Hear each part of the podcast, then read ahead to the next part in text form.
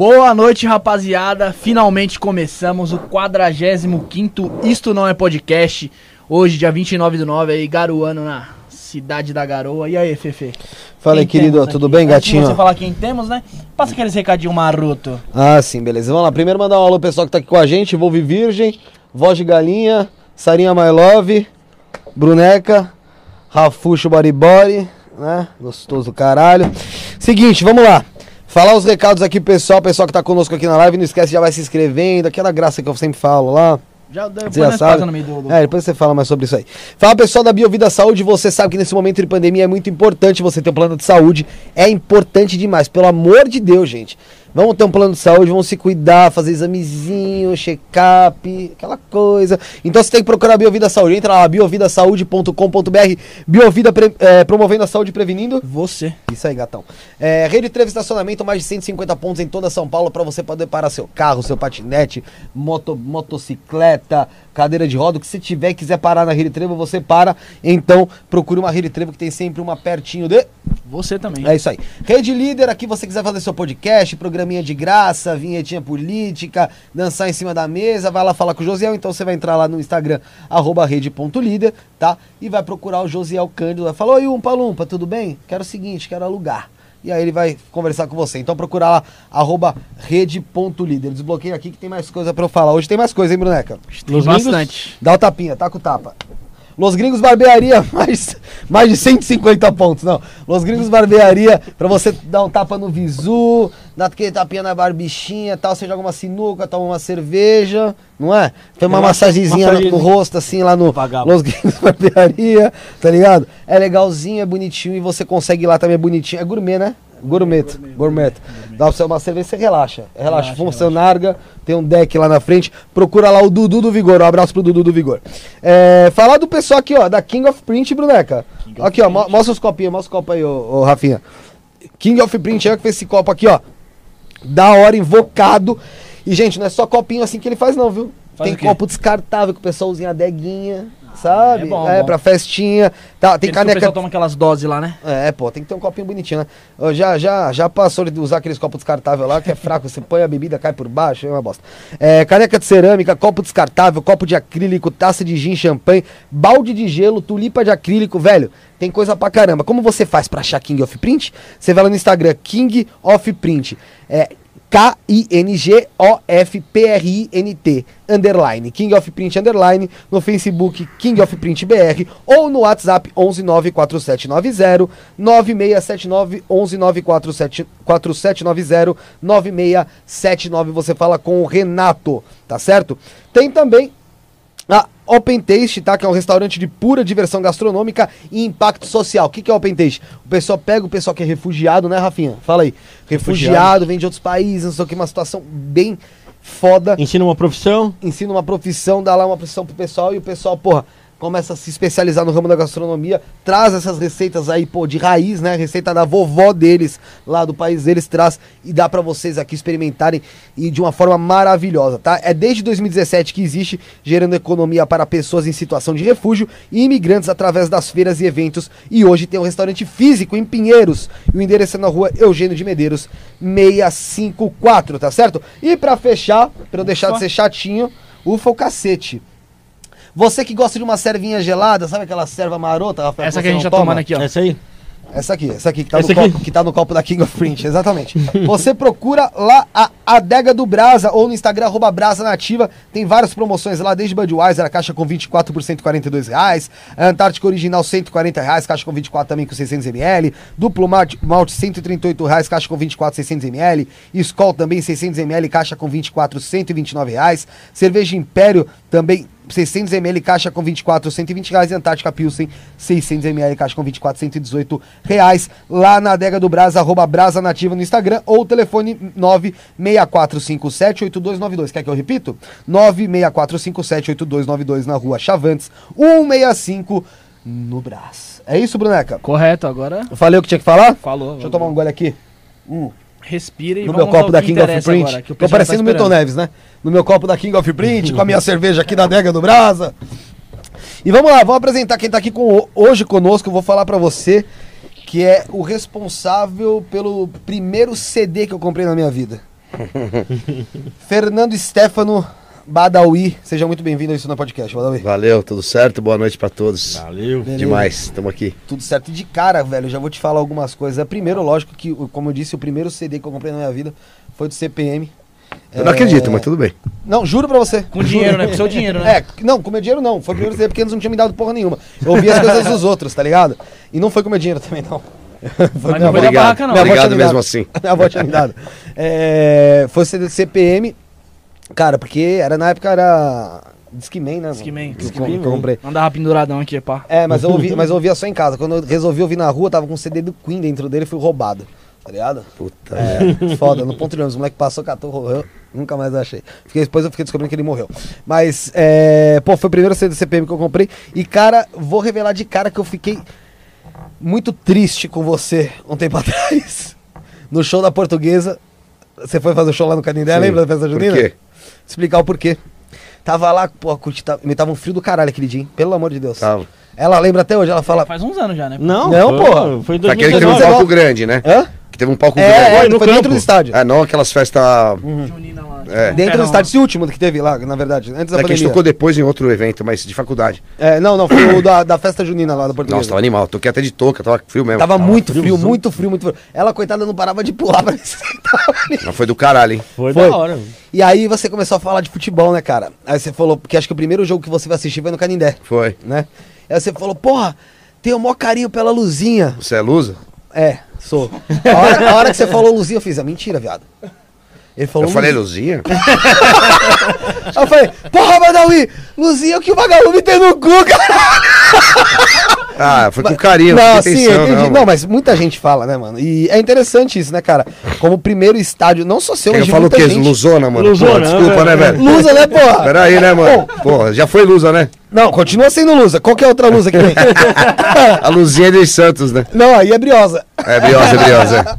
Então, mas é engraçado isso, né, cara? Como teve Não, mas não foi gente- com desrespeito, Não, eu sei, pô, certeza. eu Eu jamais sei. Jamais falaria com desrespeito dentro do- da Não, casa de vocês. você falou com o maior amor, deu pra ver, mano. Tipo, porque é uma coisa que ficou, acho que parece que dentro de você. O tipo, na... que você foi. Ah, é a mesma coisa quando falam pra mim, ô, pô, quando vai ter um showzinho. Também não gosto, mano.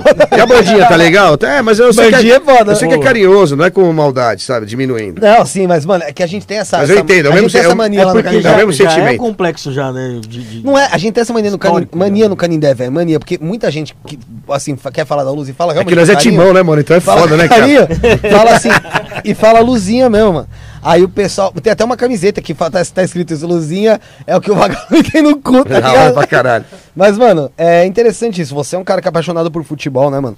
Gosta pra caralho. E você não é o único. É uma. Isso mostra como o Canindé, cara, tá na vida de, de, mano, de boa parte dos paulistanos, né, cara? eu- Do pessoal do futebol. Muita gente, o primeiro jogo que foi assistir na vida era lá no Canindé, né, mano? Eu mesmo foi, foi lá também. Tá ligado? Teve uma vez que eu fui num jogo também. É, é, Corinthians e. Corinthians tava mandando no Canindé. Foi Corinthians e. Cara, São Bernardo. Não sei, era um time que o. Cara, o Ronaldo Goleiro, o Giovanelli tava jogando na época. Não era Sorocaba, era. Algum time. Época, tipo, era, São era Bernardo, quer dizer, não lembro. Não lembro. É, se para São Bernardo, um paulista. E o Vampeta tinha voltado pro Corinthians, ele bateu uma bola assim por cima do gol, eu encaixei, mano. Tá ligado? Aí a polícia mandou devolver Mas a tava bola. na arquibancada? Tá, só vou de arquibancada, né, tio? Para, né? Sério, não? Ô, tá louco? Maloqueiro, pô. Você é louco? Mas, Vai- mas- vai mas- de Nunca assisti um jogo numa tribuna, um bagulho assim. nunca mesmo? É mesmo? Nunca. Caraca, mano. Só arquibancada de criança. Mano, vou te E falar. agora Gaviões, associado. Ó, Agora nos, nos anos. mas você não era? Eu vou falar pra você que. Não era, mas sempre fui de arquibancada, sempre fiquei nas organizadas. Sempre, a vida inteira. Eu falei, Rafa. Sempre, é, sempre é. Eu, eu sempre gostava de ir na arquibancada, mas de um tempo pra cá, meu, pô, eu acho que eu virei tiozão. Eu gosto de ficar na cadeira e assistir o jogo lá, tranquilo. Mano, eu vou te falar uma coisa. A arquibancada ela é muito da hora, né, cara? E assim, é uma coisa que eu sinto uma falta do caralho. Não por causa da pandemia, mas você vai entender. Porque depois que eu comecei a fazer jogo, que eu narro, também sou repórter de campo, eu nunca mais, mano, tipo, fui pra arquibancada ver jogo, tá ligado? E tipo, eu lembro que às vezes até o Bruno mesmo ia comigo, o Rafael já foi também. Pô, você fica ali na arquibancada, mano, na tua, tranquilo, comendo aquele hot dog, mano, seco pra caralho, sabe? Parece que os caras jogaram areia pra fazer uma... Caro pra caralho. É, mano, é 6, 10 7 pau, conto. Não, 10 sei, é, na época a gente foi, era 6, 7 conto. Hot dog com uma salsicha horrível, tá ligado? Tipo, mano, parece que era areia no negócio ali, que tinham jogado areia no hot dog, mano, pão duro. Mas eu adorava aquilo, mano, aquela sensação, é tipo todo o contexto, tá ligado? Tem o clima ali já, né? De prestado. É, quando eu, puta, eu sempre. Eu, eu, tenho- eu gosto da arena, do Corinthians, lógico. Mas eu tenho uma saudade fodida do Pacaembu, tá ligado? Porque é, a gente sempre se encontrava ali nas barracas, ali perto do, do posto ali. É, Pernilzão. é tipo, não, ficar tomando um Domec ali, tá ligado? Aí ficava no balão, né, os bandeirão. E também. é, tinha também, né, cara, os pernil, né, velho? Os caras tiraram isso, mano. Se não me engano, foi o Kassab que tirou isso, não lembro. Cara, um, é um atentado à cultura local, Total, assim, né, sabe? Tipo, você tirar a calabresa ali, o pernil, sabe? As, a, o, fora que é o trampo das tias ali, né, cara? Era. Entendeu? Tem, tinha famílias que trabalhavam ali. E é uma coisa que tá ligada ao futebol, pelo menos paulista, né? Não lembro se, eu não sei como é que é em outros estados, mas provavelmente também deve ter umas suas barracas ali, lá, é churrasco, alguma coisa assim, mas pô, enfim.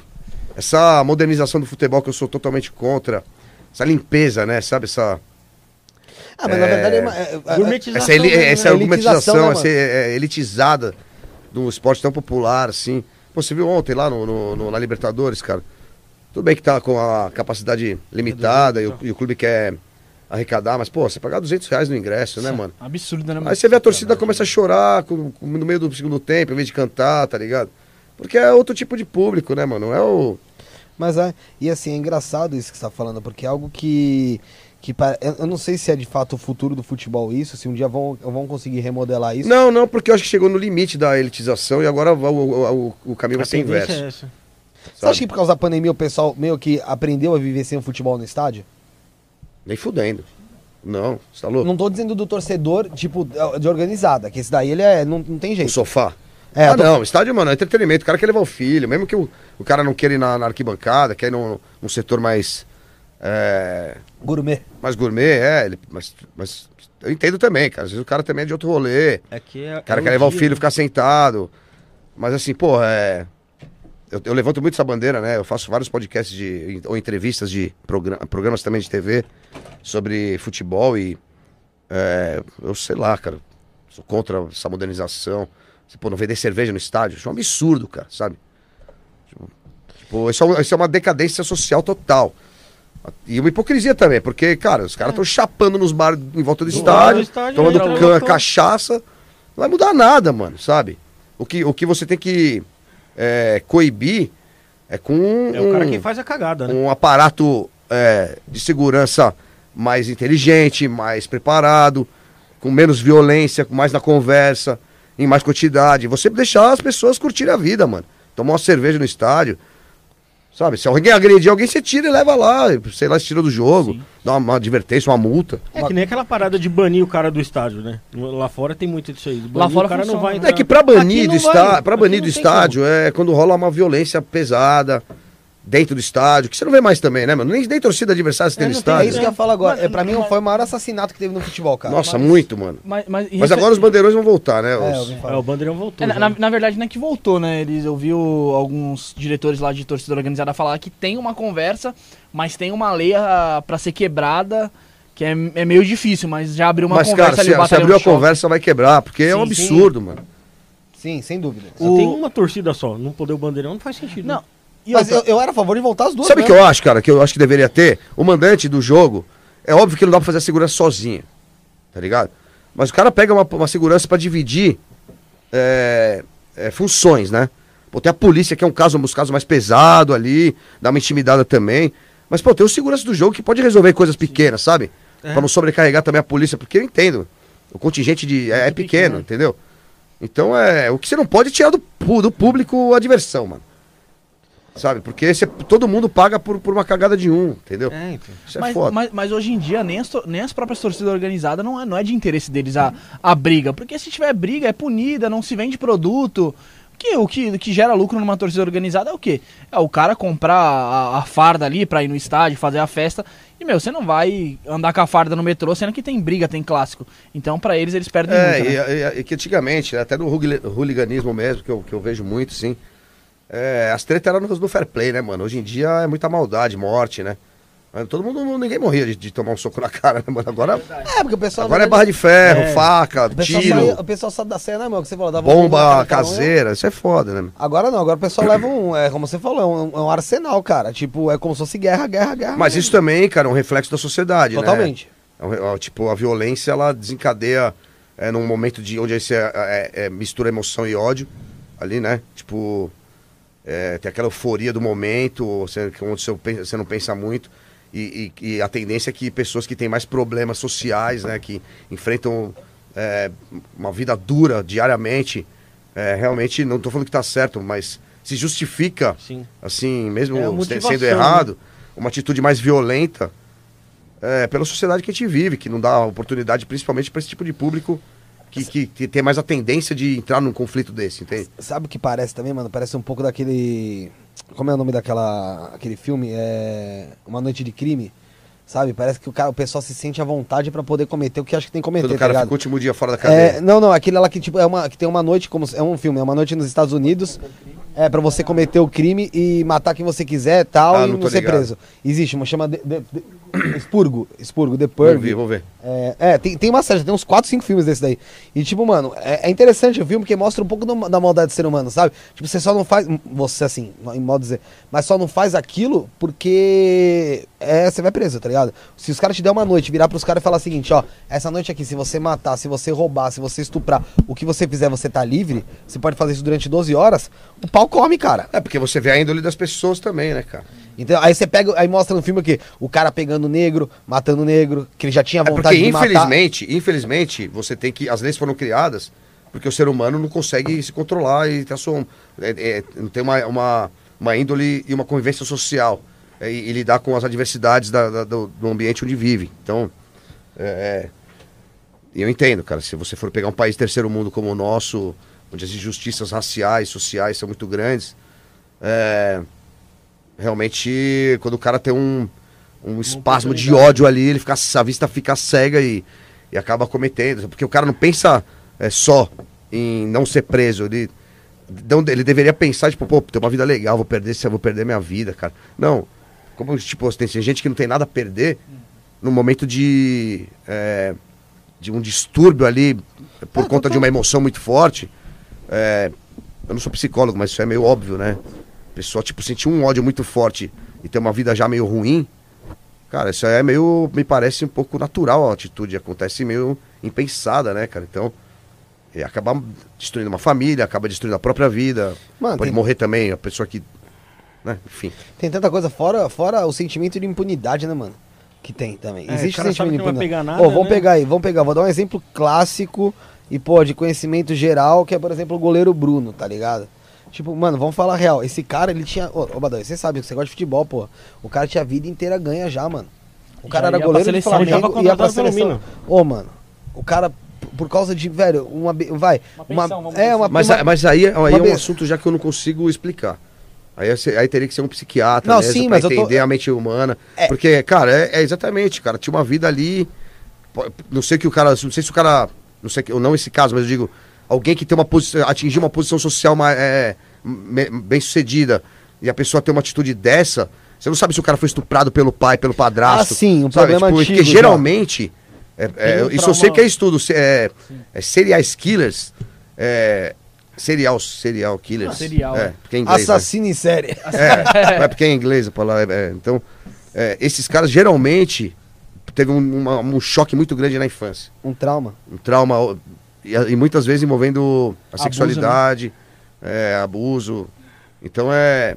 Agora você vê um, um, o goleiro Bruno aí, que eu não sei nem o que ele passou na vida, mas com certeza teve uma infância difícil. Com certeza. É, mas, cara, tomar uma atitude dessa depois de, de você estar num clube grande, você ter as coisas, ter uma casa. O cara jogou a carreira no lixo, a vida no lixo, A né? vida no É, lixo. a vida. A vida. a vida. Não só dele, mano, como a vida da, da menina, a vida daquele amigo Da dele, família. do filho família. dele. Assim, do filho dele não vou dizer que ele jogou totalmente no lixo, porque, mano, Deus queira que o moleque, meu, siga a vida dele de Não, boa, é lógico, mas com esse trauma, com essa cicatriz. sabendo que o pai matou Com essa dele, né? cicatriz, mas, velho, vai crescer, tá ligado? Não, o pior é ter gente que fala que faria a mesma coisa. É. Isso é o pior, né? Tem mesmo, e tem gente que Pra fala, caralho. isso mesmo. Só que é isso que eu tô, Mas na, na versão dele, se eu não me engano, ele fala ah, que falou pra dar um susto só. É o que eu falo, sentimento de impunidade, achar que, que, é que, que tem um poder do caralho. Ah, dá um sustinho nela ali, leva ela lá, É. fala que vai matar ela, aí os caras acabam matando mesmo. Mano, foda-se, cara, você tem que dar susto em ninguém, porra. Você já, você já, você não foi lá metendo a menina, porra? Você não Ah, é meteu? terrível, cara. Essa história é muito. muito Sabe, terrível. é- Então, mas esse tipo de atitude eu não consigo. Não consigo saber de onde vem uma. Não dá uma, pra entender, né, mano? Uma, uma cegueira dessa tão grande assim, sabe? É legal num show de rock, né? Que tá todo mundo bate cabeça lá, todo mundo se batendo no outro lá e, e difícil. É, mas ali ninguém quer agredir ninguém, né? É uma, é uma cultura de, de, de, de extravar, de extravasar De mesmo. extravasar e... mesmo, é.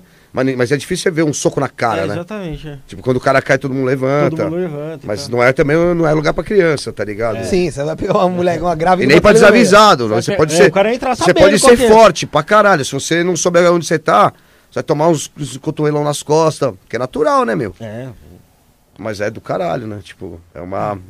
Sensação boa pra caralho. É, realmente aquilo ali, ele. É, é aquela atitude do. do, do, do mosh pit, né? Que a gente chama.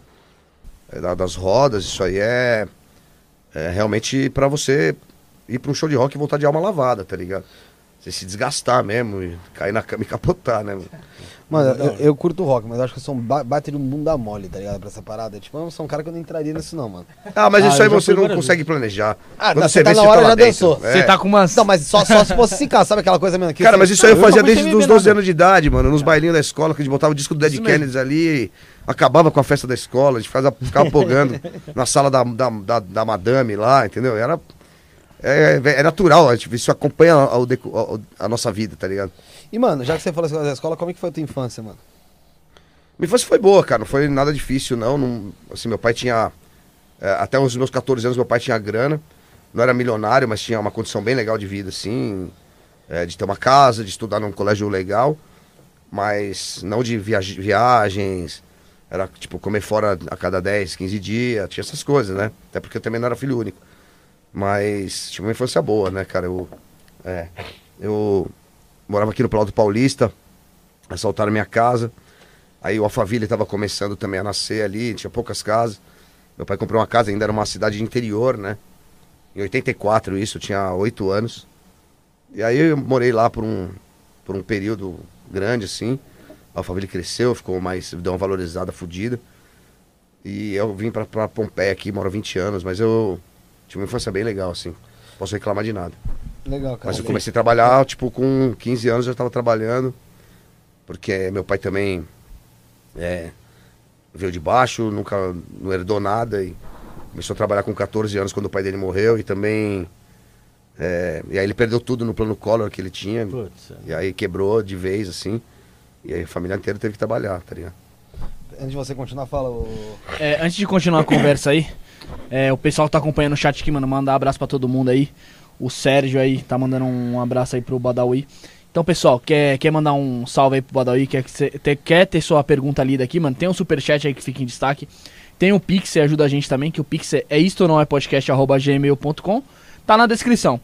O Sérgio aí do, do Debate Bola lá, o Sérgio Alves, falou aí, mano, Badawi é Corinthians do rock e do snowboard. É isso mesmo, Badawi?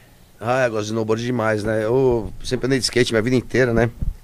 Mas eu comecei a fazer snowboard em 2004, quando eu já tava tocando, já tinha uma condição legal. E, é, eu não sou um cara que tem uma vida de luxo, de luxo tá ligado? Eu, é, eu prefiro usar pra essas coisas mesmo, pra comer bem, pra, pra viajar. Não tenho, assim, muita é, vontade de ter um carro de mais de 300 pau, sabe? Essas coisas. Mas é, eu viajo bastante, vou muito pro Chile, já fui 15 vezes pro Chile. Ele falou que te encontrou lá no Vale Nevado. É, então eu vou muito pro Chile. Um abraço pra ir pro Sérgio.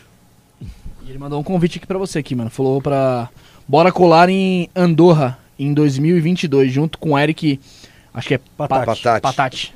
Pode ser, cara, eu tô pensando em viajar, mas o do euro tá muito caro, né? Mas é eu tô sufocado também no apartamento lá, minha mulher, eu e minha mulher, tipo, a gente tá louco pra sair, que- dar um rolê. É. Vamos ver, cara, vamos ver como é que, que vai estar as condições aí do- dos pacotes também, tá muito caro, né? A vida. É, a vida é cara, É, você falou que você começou a trabalhar com 15 anos. sim. Você começou a trabalhar com o quê? É, então, meu pai sempre trabalhou. Meu pai tinha uma fábrica de chocolate, né? Quebrou no plano colo, fechou. E ele sempre trabalhou com distribuição de biscoito, chocolate, essas coisas. Comecei trabalhando com ele. É, E aí fui arrumando outros trampos também. Mas sempre mesmo na, é, na mesma área, porque, é, tipo, também era um mau aluno, tá ligado? Tipo, não tinha muita oportunidade também de trabalhar num, numas coisas melhores, tá ligado? Aí era um contato daqui, um contato dali. Também numa. é, tipo, num bagulho de banner, tá ligado? De fazer Sempre banner? tem- É, de explotagem, né? Pique o King of, o off-print aqui, ó. Tipo essas paradas de estampar, essas paradas. Acho que não tinha na época de Copa, né? Mas de banner, folhetos, essa É, então, mas eu era mais na, na rua, né? Nem ficava muito na firma ali, era mais de, ven- de vendas. Você né? é, prospectava. É, prospectava. É. Aí trabalhei depois de vendedor, também trabalhei na, na, na fábrica do Salgadinho Torcida ali, da, da Luke, né? Aí, na cara, Zona Leste. Da hora. Rodava ci- cidade inteira, várias cidades. Você trabalhava vendendo ou você trabalhava lá dentro? Trabalhava né? de, trabalhava de supervisor de vendas nessa, nessa empresa. Eu ficava com o meu carro indo para ir pra cá, mano. Tipo, São José, Mogi, Nos mercados pra, pra... praia, tudo, é. Tinha que supervisionar os promotores das Sei, lojas. pra ver se tá colocando na... na É, e aí, na- aí- Nas É, gôndolas. eu chegava, na, chegava nas. Na, e vendia muito essa porra. Aí chegava na, na gôndola, não tinha. O promotor já tinha ido embora, eu mesmo. é, Tipo era assim, era supervisão, mas era. Eu Era tinha que ir lá, era obra, repositor também, né? Aí você catava o salgadinho da, da concorrente, jogava um pouco de lado ali. Não, é, fiz, eu, cê, fiz muito isso, cara. Você é louco? Meu, meu tio trabalhou com sendo supervisor de promotor na Orcable na época. E, mano, puta, eu lembro que às vezes ele me levava com ele, a mesma coisa que fazia. Chegava, às vezes não, não tava o promotor, ele catava e ele falava assim, ó, arranca essas porra daí. É, mas tem que pra algum lugar, né? É. Senão eu dou Ah, na mas, catava, botava tudo em cima do outro, assim, tá ligado? E depois, ah, tá com essa porra, ele se vira de essa merda. É, cê, você tá baixo o estoque do cara, você sobe, tira um pouco do espaço, deixa arrumadinho do cara e ainda tem mais espaço pro seu, né? É, mano, tipo, mano, esse negócio é, é, é da hora, meu pai trabalhou com isso. Mas era né? foda, mano. Tinha que lidar com os caras, mano. Nossa, mano, os caras muito folgados, velho. Dizem que promotor é bicho folgado mesmo. Não, nem era promotor, era mesmo os caras, os gerentes ali, tá Ah, ligado? do mercado. Ah, os caras embaçam, mas. Ah, os mas caras dizem- folgados demais, mano. Mal educado, tá ligado? Às vezes você se almoçar ali, puta, eu já mandava tomar no cu. Mas isso você tinha quantos anos? Aí eu já tinha. Caralho. 22 por aí. Bom, você foi entrar na música então com quantos anos? É, eu entrei na banda com 19, né? Mas a gente começou a fazer show mesmo e. e em 98, né? Eu vivi da música a partir de 2001. Mas a gente, em 99, gravou o disco independente, né? Eu trabalhei até aí. Tanto é que eu fui mandado embora da firma. Porque eu tinha um show na praia e o cara não quis me liberar num sábado. Você mandou tomar. Eu trabalhava até meio-dia, né? E e já era duas da tarde, eu tinha que ir embora. Eu tinha show à tarde, lá no final da tarde. Aí me dispensaram. Aí com a grana que me dispensaram, eu gravei o disco, né? E aí, aí não voltei mais a trabalhar com outra coisa. Ah, então você, você você teve que apostar em você, né, mano? É, fiz uns bicos assim até, até a gente assinar com a gravadora, tudo, né, meu? Fazer uma coisa aqui, outra Mas ali. você apostou em você, você falou que você pegou o dinheiro. Fazia o você- merchandising da banda, vendia nos shows, que já fazia uns shows na, na época do disco independente, né? Mas que grana mesmo, grana de você ganhar um cachê, foi a partir de 2001, quando a gente assinou com a gravadora, né? Mas- Aí, aí muda o patamar, né? Mas o dinheiro Ah, da aí rescisão. mudou, aí fazia 20 shows por mês, né, meu? Aí o bagulho muda, muda a vida. Mas o dinheiro da rescisão você usou pra. Pra gravar o disco independente. Você vê, é tipo o que aconteceu quando a gente falou com o Adriel aqui do Polo. Sim, Sabe o da, da- do Polo? Sei. Então ele falou que tinha um carro, um Polo, tá ligado? Vendeu o Polo, catou Que foi o pai dele que deu é, de herança. o pai dele, o pai é, dele o pai dele acabou morrendo e tal, ele pegou o Polo, vendeu o Polo, mano, pra, Gravar, pra gravar o clipe, mano. E foda-se, tipo, se não der certo. Dane-se, não deu, tentei. Isso é- fa- falta, e a gente vê muito isso, acho que falta um pouco às vezes de coragem das pessoas. É lógico, a gente tem que pensar, que tem que ter consciência. Você, você te falou que tinha. Ah, mas o, mas o risco e o. existe em tudo. e o- Não, tem que se arriscar, não tem jeito. Ah, mas aí você já, já tinha um tempo de banda, né, Badawi? Ah, já, Já não, tinha- já tava fazendo show outros, É, outros estados tava, já. Então, É, tava, tava já tocando bem.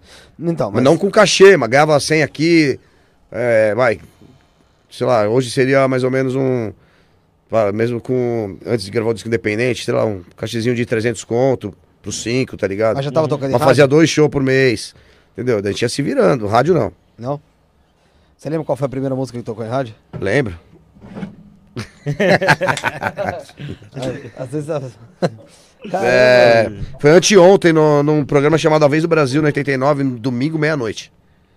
Mas mesmo assim já foi do caralho. pra caramba, né? É da Irlanda essa coca aí. E aí.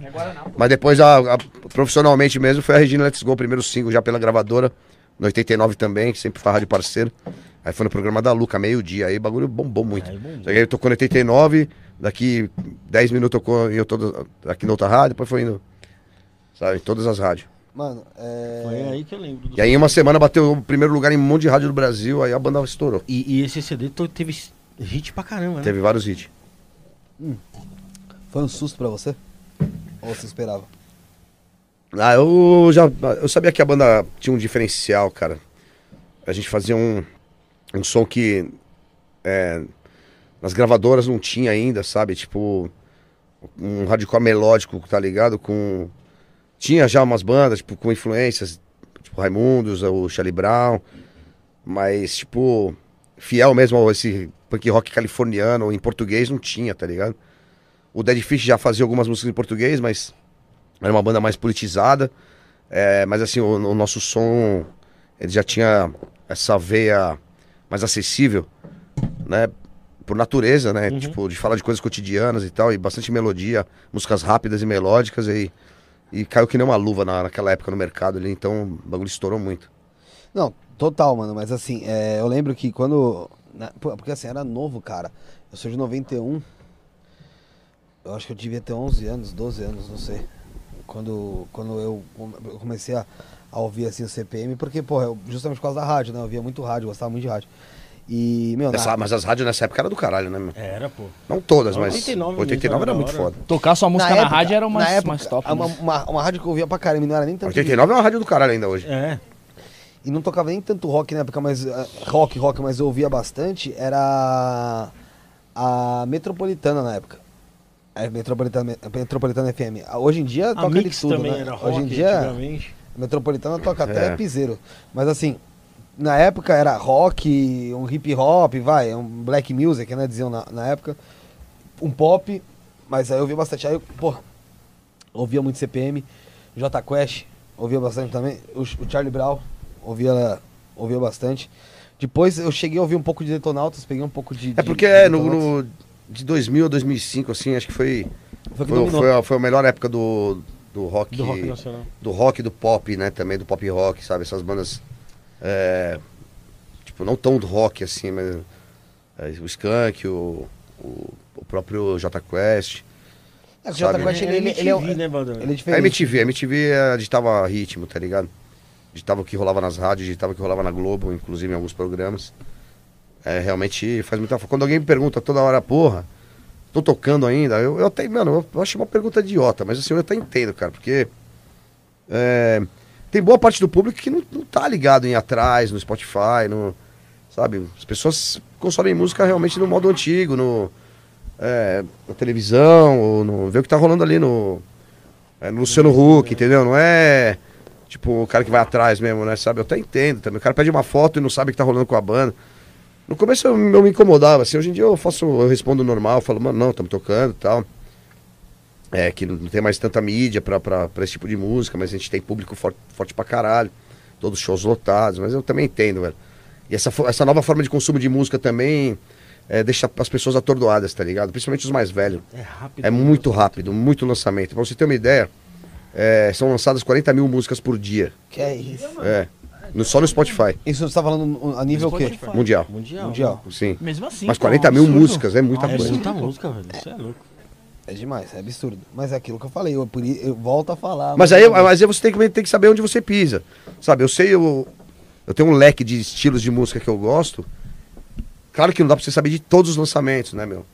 Mas assim, pô, é. Eu escuto jazz pra caralho, eu escuto samba, choro, essas coisas. Só que assim, e- esses, esse tipo de música também já. É, já os- tem uns lançamentos que já não me agrada, assim, sabe? Porque.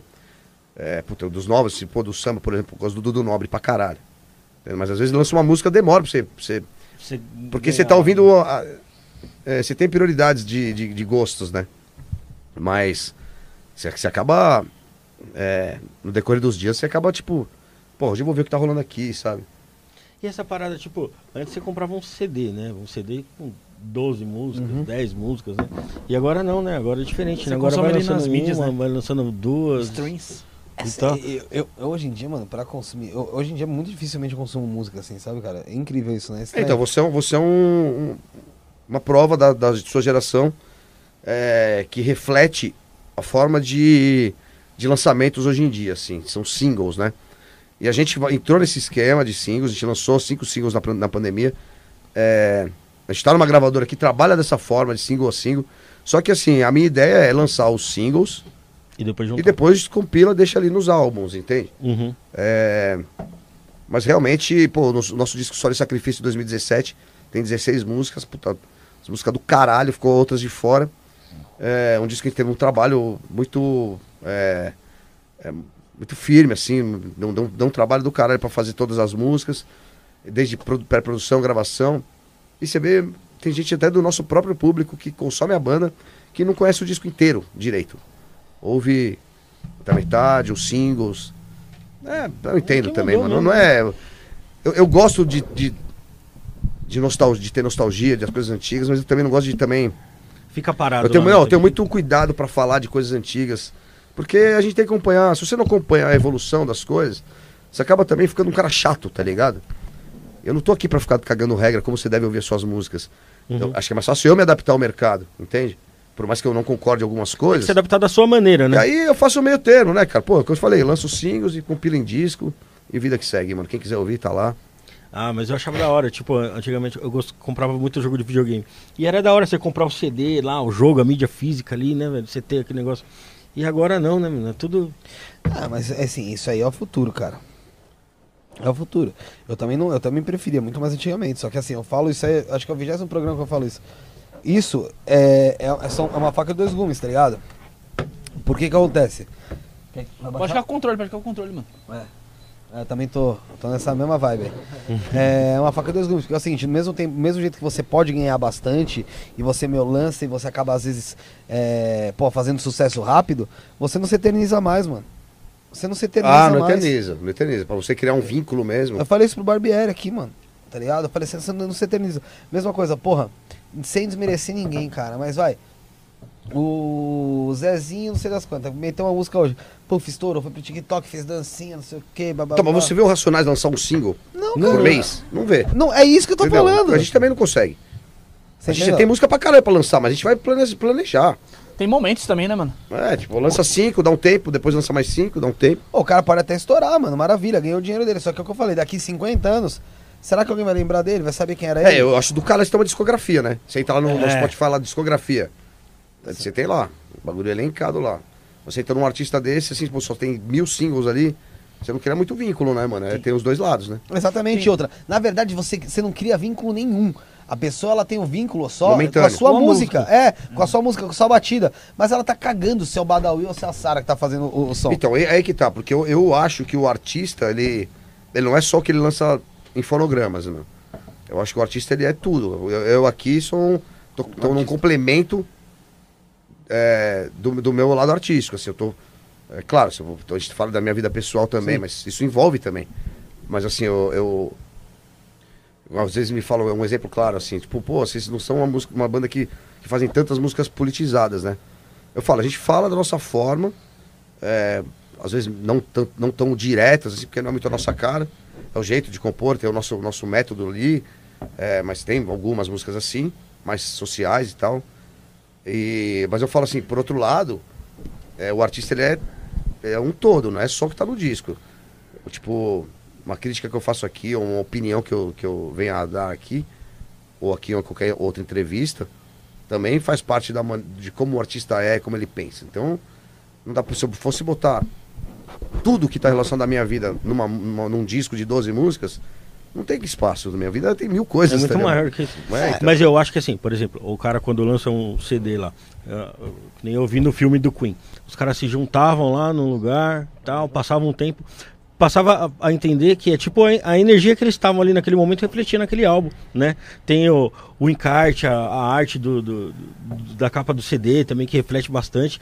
E aí no single já não tem, gente não tem mais tanto isso ali, né? Daquele, daquele conjunto ali do momento. No single é mais É, por isso que o vinil voltou forte, cara, porque é um tipo de mídia que é, ainda tem esse, esse lance de você pegar o encarte, ver a ficha técnica e tudo mais. Ele é um, ele é um enfeite legal pra sua casa também, né? E eu gosto de ter um tocar-disco. Eu- Hoje em dia eu não compro mais CD, compro só disco de vinil. Mas é, realmente aquele, aquele, aquele momento, aquele tempo esperado até o lançamento do disco. Pô, você, pô, você, sai a primeira notícia, ó, a banda tá produzindo um disco novo. É. Aí vai sair daqui seis meses o disco. Pô, você fica esperando, saiu, você vai na loja. Mas então, aí que tá. Isso aí já não me incomoda tanto mais. É, mas eu ainda, por outro lado, fico esperando quando anunciam que estão gravando o disco novo. Quando sair no digital, vou vir no digital. E vou vir o disco inteiro. Sabe? Mas é claro, eu não, não sei quem gravou direito. É. Só, se eu- só se você botar no Google alguma coisa. Mas assim, eu gostava de ver os agradecimentos. Eu gostava de ver quem foi produzir o disco. Eu gostava de ver o estúdio que gravaram. Hoje em dia isso aí não existe mais. O, o Badawi. E antigamente, né, tinha disco de ouro, né? Se você vendesse tantos milhões de có- cópia lá, você você recebia, você o CPM já recebeu quantos aí? Quantos? Você- A gente tem alguns discos de ouro do CPM 22, do Chegou a Hora de Recomeçar, o Felicidade Instantânea, o Ao Vivo MTV, alguns DVDs também, mas não era mais aquele número, né? Tipo, com certeza se não tivesse a pirataria, porque o MP3 já tava forte, né? É, Mas a gente dividia também, além do, de te- ter que dividir com o MP3, a concorrência, de concorrer com a pirataria, né? Então, é, se a gente vendeu 100 mil, de um, dois- 200 mil de algum disco, poderia ter vendido 800 mil com certeza. Nossa, você vendeu 200 mil, você vendeu um milhão, tá ligado? Tipo, É, então, já- a pirataria era absurda. Era absurda mesmo, pô. Mas era muito caro também um CD, né? Se não era, né? Não era, não era. Não era tão caro, na época não era. Era o que, vai? Vamos supor que 25 um reais? 25 CD era reais. 20, Hoje seria 30, 50. 40, 50 conto. Será? Acho que era mais. Não, não, era Porque se você não. for ver quanto De- que era o salário Depende mínimo. do CD, mano. Dep- Não, tô falando É, em relação Mas a o país estava numa situação melhor. Ah, sim, com, Com certeza. certeza. Eu tô falando em relação a preço, né? Não tô falando, eh, fazendo um comparativo em relação ao De salário. valor, né? É, era coisa de 25, 27,99 e tal. Depende, alguns CDs era 35. Mas se você esperasse, estava 12. É, É, verdade, Nas lojas do, do- do- da estrada, lojas americanas, essas lojas aí. É, as, quantas vezes eu fui no mercado já e tinha CD lá, rodo lá, que de falar que estoque tinha lá. um CD que você pegou eu e colocou co- debaixo da camisa. Eu comprei, eu comprei CD do MC Gui por 99 centavos, velho. Brincadeira. Mas tinha na Saraiva. Depois da, Carrefour, depois, depois da Carrefour, Disney? Carrefour. Antes da Disney. Antes amor da de Deus. Não foi... Será que foi do Gui ou foi do Naldo Beni? Não sei, mas vai lá. Pessoal que tá acompanhando a live aí, mano, faz que nem o Israel, faz que nem 12. o, faz que nem o Sérgio. É, manda o superchat, manda o pix aí que vamos, vamos ler as perguntas aqui. O, o Israel aí, nosso hater. Saraiva é da hora pra caramba, porra. É nosso Lusitano, hater. porra. Lusitano, é Lusitano. Mandou um abraço aí pro, pro, pro Da- Badawi, falou que foi em um show da- do, do CPM na Rádio Mix. É, o Falou que voltou Senna- caminhando, achando que tinha perdido o dinheiro, mas o dinheiro tava no bolso. Pra você ver como que ele é, que ele é bom das ideias. Fumou muita maconha, né? Abraço, abraço pro Israel. E Valeu, o, o Sérgio lá, o snowboard lá, o Sérgio lá, menino, menino radical, é, dando parabéns pra gente aqui. pra rapaziada do CPM 22 e Raimundos. É, ele falou CPM 22 e Raimundos, as duas melhores bandas de rock do país. É, Badawi, como você vê o atual cenário do rock brasileiro? Está mais difícil para uma banda independente hoje? Cara, é diferente, né? Eu não sei como a gente estaria agindo se a gente estivesse no começo da banda, mas é, eu falo isso em todas as entrevistas. Eu vejo que a internet é uma mídia democrática que a gente não tinha na época. Você não depende mais de ninguém, né? Você pode gravar o seu disco e lançar. Mas por outro lado, você vai competir com, com vários outros artistas que estão na mesma situação. E acho que a diferença de hoje é o critério mesmo, sabe? Porque é, a gente gravava e falava, não tá bom. Não tá bom. Entendeu? Então, é, a facilidade te deixa mais ansioso, com mais pressa, e você acaba deixando o critério, o, o- senso crítico para trás. Isso é, isso é ruim, cara, porque. É, puta. Ninguém vai engolir, né, cara? Um negócio meia boca hoje em dia, velho. Entende? Então, é, esse lance da época que toda, toda a grana. O projeto do ano era lançar uma demo, por exemplo, de seis músicas, cinco, que fosse. E um trampo do caralho, né? Cara, o trampo era caro e assim. Então você se exigia muito, né? Pra fazer um negócio foda. Então acho que é, hoje isso. Eu não sei como a gente agiria, né? Esse senso crítico é muito importante pra você se, é, se destacar. E o cenário do rock, assim, falando mais de. é, de bandas que já são mais consagradas, mais conhecidas. Eu vejo muitas bandas boas num cenário mais independente. é, que tem esse senso crítico porque vem de outra época também. Uhum. Bandas novas com caras velhos, né? Tipo, quero dizer, com caras que já tiveram outras bandas. Então, é, tem rolado bastante coisa, festivais independentes, shows.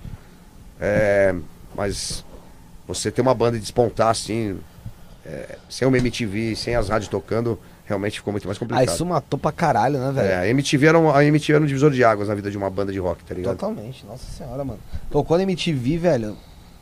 Você, você... Fez gol no Rock Cara, Go. É isso que eu ia falar do Rock Go. É, você jogou Rock Go, né, porra? Joguei, Rock tem Go, dois títulos. Rock Go, nossa, assistia É, pra o caralho. Era Rock Go. fera no Rock Go. Eu lembro, pô. assistia Rock Go, mano, e meu pai, né, eu era pequeno, meu pai falava, assistia essa porra não, não sei o que, que era MTV, né? Na época que eu tinha pai, né, Bruno? Aí, é... é que ele Por que eu não assiste? Ele era crente? Não, não sei, é, ele era crente. Aí ele fala, não, hoje em dia ele é macumbeiro. Aí, Mudou da água pro vinho, pô. mudou, porra, deixa ele, caralho. É porque a MTV era uma, era uma emissora é, de contracultura pra caralho. É, Tinha uns palavrão, às vezes. Não, e, né? levantava questões já lá atrás, cara, essas questões de, de preconceito.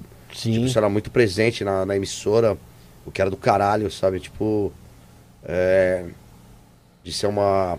de ter um apelo social muito forte. Sim. Então faz, realmente faz muita falta a MTV pro jovem de hoje. Faz né? totalmente, cara. Hoje em dia, o que, que a gente consegue. Todo mundo que consome as coisas consome porque vai buscar na internet. Cara, vamos falar real.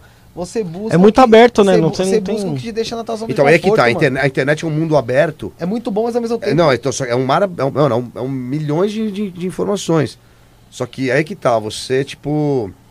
é, você tirar, extrair algo que, se- que, que faça você se tornar uma pessoa melhor é um pouco difícil, meu cara, é. porque é. muito fácil você também ficar só vendo bosta, tá ligado? É. É difícil não só por isso. E, eu aprendi muito com a MTV, sabe? Eu vi muitos lançamentos de disco, lançamentos de clipes, eu vi é, coberturas de festivais, bandas que eu conhecia através. O, o Plant Rap eu conheci no Banda antes, naquela, aquelas células que passava entre é, na propaganda entre um programa. é, Uhum. é, na- nas, nas propagandas de um programa, é, entre um bloco e outro, e tinha ali um- uma célula de um minuto que eu vi o Plant Ramp. Sabe? Eu falei, caralho, entendeu? Tipo, Até a propaganda da MTV era legal. Ah, sim, era totalmente diferente, né? Eu, eu lembro de é- uma que, era, que falava sobre é, bandas que eram parecidas. Aí aparecia lá Jam, é, Creed e Stone Temple Pilots. E, e é, e é um paradoxo interessantíssimo, porque É. você pega uma, uma liberdade é, pela internet de. Porque a ge- a- na minha geração, a gente consumiu o que, o, que era, o que era proposto pelas emissoras, pelas rádios. Né?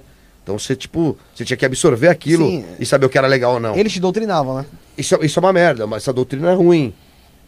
A não ser que você, você é doutrinado, entre aspas, por uma emissora que, que seja mais subversiva, que seja que tenha uma visão mais aberta das coisas, com, com pensamento mais progressista, que era a MTV, entende? Então, é, por outro lado, você tem diversos programas. Porra, é, se você for pensar na ditadura, a gente jamais teria um programa conversando sobre Jamais. isso. Não. E, se- e se você for ver assim, tem muitos programas, cara, é, ou podcasts ou canais de YouTube que são muito instrutivos e muito legais.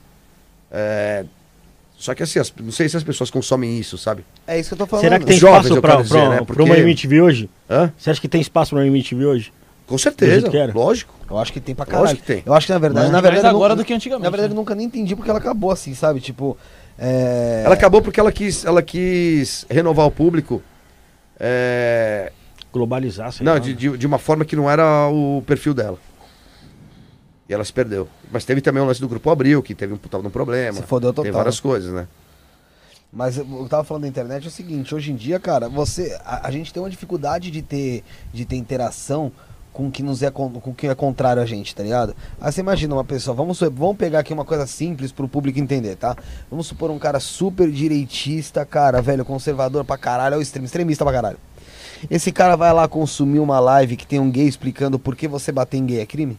Problema dele, mano. Então, mas você tá entendendo? Ele não, Não não, vai mas consumir. ele vai consumir isso? Não. Não, não vai. Não vai, sabe por que ele não vai consumir? Porque pra ele é aquele foda-se, mano, aquilo ali incomoda ele, tá ligado? Então assim, É, porra, só, só que, só que hoje, esse tipo de debate, é, ele não tá só na internet, ele tá nas emissoras é, caretas também. tá nas emissoras. Talvez não numa Record da vida, Uhum. tá ligado? Mas na Globo tá. Mas não é à toa que diminuiu muito a- o consumo também de TV. Hoje em dia o pessoal prefere pegar aqueles 3, 4, porque só quer ver o que agrada, né? Fala Mas, que mas não em algum ouvir, momento ele vai esbarrar. vai esbarrar. ele vai esbarrar com, E ele vai, com ele vai com a- falar. com a mentalidade é, é, arcaica dele. É, ele Em vai algum fa- momento na vida ele vai ser esbarrado. Ele pode, ele pode apanhar, ele pode ser preso, ele pode perder o emprego. Sim. Algum momento ele vai, ele vai se fuder. Porque não cabe mais, mano. A sociedade, ela, é, ela tem que ser é, cada vez mais igualitária, mano. Seja pra, por raça, por sexo, opção sexual ou, ou classes sociais, sabe? É, antigamente, cara, um cara que tá numa, na linha da pobreza não podia dar opinião. Agora pode. Não É. podia. Agora Não pode e deve, Não tinha voz. sabe? Tipo... A internet possibilitou Então, só isso. que, só que com, com- aí, eu- aí é uma coisa que eu já, eu já penso, não diferente, mas o que, eu, o que eu imagino é que a própria sociedade como um todo, quando, se, quando você envolve esse tipo de debate em todos os âmbitos da sociedade, é, cada vez mais vai afunilar as pessoas que têm oportunidades ou não, ou que vão ser excluídas. Você pode falar, ah, é frescura, foda-se. Você vai ser excluído, vai ser cancelado, e você pode morrer falando que foi frescura, mas você vai morrer sozinho. A real é essa, mano. Sabe? Tipo. Cara, Mas agora eu eu- fiz um reality show muito grande agora, da HBO Max, vai, eu não posso muito entrar em detalhes por contrato, que eles vão anunciar. E tinha uma trans lá dentro que ficou muito minha amiga. E. Eu jamais imaginaria isso um tempo atrás, sabe? Eu acho do caralho. Uma, uma trans famosa. É, e, cara, eu aprendi muito com ela, virou minha amiga. É, já tinha pessoas conhecidas de academia juntos, assim. E realmente é, é do caralho, velho. Não, mas É sou... do caralho que as pessoas têm a dizer, cara. Sabe? De passar experiência é, de, de- né, pra frente do que passaram na vida. Não é fácil, mano. Não é fácil. Mas assim, é o que eu falei no E último você tem, que, programa. você tem que ser uma coisa que você, é, de repente, não quer ser pra agradar os outros, mano. Eu acho isso um absurdo. Isso é uma prisão, cara. Sim. Isso é uma prisão, mano. É tortura Qual que é psicológica. o problema? Você, mano, você quer se vestir de. Você quer um cabelo loiro grande? Se você te faz feliz, qual o problema, mano? O que, que tem a ver a, vida, a, a- a opinião dos outros? Eu quero que se E, e nem precisa ser gay pra você querer Ó, fazer outra- vou dar um exemplo. Veio aqui o pastor eh, Felipe Heiderich. Não sei se você conhece, bom. não, É, pastor, não conheço nenhuma. você vai entender a história, você vai, você vai ver como, qual que é a pegada. Você é evangélico? Não. Mas você- vai ver qual que é a pegada. Você ia falar o quê? Não, falei nem ferrando, tá ligado? pastor Felipe Heiderich. Tá tomando aqui pra cerveja? E daí? Você já viu alguma Você acha que não tem Eu pastor? já vi. que é que mais deve ter, né? Você acha que não tem pastor, pastor que sai com, com prostituta? Tem, tem, mas não ao vivo, né? Re- reunião, re- reunião dos empresários lá na, na- no Braz, lá, toda segunda lá, os caras. Na hora do almoço, os caras quebram uma. Mas Pinga. Quebra um. Ah, matei também. pra ficar mais animada. Ô, mas é ele, é- ele era pastor e tal, hoje em dia, né? Diz não ser mais. É, e a ex-mulher. Do dele- mesmo, rapidinho, só pra fazer o contraponto. Do mesmo jeito que tem pessoas que são super. É, uma- tem uma imagem super de cabeça aberta e também, também são racistas, Pra caralho. são homofóbicos, tão preconceituosos, tem um monte Pra também. caralho, Tem pra só caralho. contraponto dos dois lados. o pastor que faz Que, que apronta. as coisas É, mundanas. brinca, que brinca um pouquinho. É, então, assim, pô, ele era casado com uma pas- pastora também que chama Bianca Toledo. Meu, milhões de seguidores na rede social e tal. E do dia pra noite ela acusou ele de ter abusado do filho dela, mano. Olha só. Mano, o cara foi internado no manicômio, foi preso, apanhou pra caralho, comeu comida podre, foi taxado de louco, acabaram com a vida dele, ela tomou tudo que ele tinha e ele foi inocentado. Tá? Ela do dia pra noite chegou nisso, ele tinha uma grana, ela tinha uma grana, ela provavelmente queria separar, só que você sabe que na igreja evangélica, irmão, Separar. separou, sepa- é melhor você matar visto. alguém do que você separar. Tá ligado? Então assim, como ela ia separar? Falando que o cara abusou da criança, né? Ele foi inocentado e tal. E, meu, ele hoje em dia ele namora e namora um cara, tá ligado? Eles vieram aqui e tal. E eu tava falando pra ele, ele fala que, velho, ele perdeu mais seguidores nas redes sociais dele quando ele se assumiu gay do que quando ele foi acusado de pedofilia, mano. Tá ligado? Olha o que, olha isso, pra você ter uma ideia. Enfim, a, a hipocrisia da Pô, sociedade. pra caralho, pra, pra, pra, pra algumas pessoas da sociedade em si, é mais viável você meter numa criança do que você fazer o que você quer do, do, do edifício anal, viado. Tipo, é é uma coisa muito louca. Eu falo pra ela, isso, e hoje, e tem gente que, ele fala que não se intitula mais pastor, apesar de conhecer muito ainda, aconselhar muita gente e tal, fazer o Com trabalho certeza de ele, fez, ele virou a chave da vida dele, Totalmente. eliminou todo o passado dele, Totalmente. eh, social, e começou um novo. É, ele é pastor, ele não pastoreia porque ele fala que assim, por conta dessas pessoas de cabeça fechada e que não tem culpa, ele diz, vamos supor, aquela senhora, sabe, que já tá muito tempo na igreja. Mas foi provado que ele abusou da criança? Não, ele foi inocentado. inocentado. Ah, tá, mas, mas foi. Mas, Não, foi feita toda a perícia, ele ficou... ah, tá. ficou- A foi- mulher inventou. É, inventou, entendeu? Ele ficou, ficou isso, isso sendo investigado durante três anos, cara. E- Mas ele ganhou uma, uma indenização? Ah, ele tá, tá em processo, né? Tá em Enfim. processo porque ela não pode citar o nome dele. Tal. É, deixa a religião pra lá, mano. Vamos, É, vamos- então. Vamos seguir. Não, mas tô falando, pra você ter uma noção em relação a esse negócio do. Não, não é É nem de hipocrisia, religião. mano, da sociedade mesmo. Não é nem de religião. Mas, cara, é, o cara não tem, ele não tem o direito de, mano, ser feliz com alguém. Tem. Não, mas pro Ele pessoal tem- não. Ele tem que se dar o direito e, e- e fechar É, a e janela. dane-se o Fecha a resto, janela né? na cara dessas pessoas, É foda-se. que tem que ser feito. Você mas- não sou obrigado a viver- a conviver com ninguém, mano. Eu Cara, preciso pra você aguentar. ter noção, a gente fez a live com ele aqui, Sim, sim, sim. ficou algumas pessoas do início. Isso inclui família, inclui ex-amigos, antigos amigos. Amigos, né? F- Mano, foda-se, É, cara. o que, que tem a ver com a vida do cara, pô? Ficou pessoa aqui no início ao fim na live. Tipo, eu sou maconheiro, tem um monte de gente que me xinga por causa disso. Eu amo maconha. É meu remédio, sou ativista, Ah, você tá- defendo, Eu entendeu? vou, é, eu vou falar disso com, com- com você. Aí o. Meu, teve gente que ficou aqui, tem gente que ficou aqui do início ao fim xingando ele, mano, mandando na live. Xingando o cara por causa disso, tá ligado? Do início ao fim. Eu já sabia que você era gay. É, do, paradas. você ter noção. Estão me xingando aí? Não. Não, não, tá não. Eu só tá te elogiando aqui. Do início ao fim, mano, e, tipo, teve gente, pra você ter ideia, eu nunca vi isso, mano, nenhum, nenhuma pessoa que a gente trouxe aqui.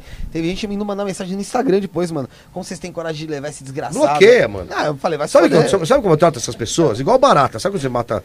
Eu não, nem gosto de matar, mas tem que, às vezes tem que Tem matar. que né? pisar, né? Ah, É, tem que, não pode dar voz. Você tem né? nojo de barata? Ignora e bloqueia tem já nojo de barata? Ah, no, no, nojento, asqueroso, né, Dá um velho? asco, dá um asco, dá um asco.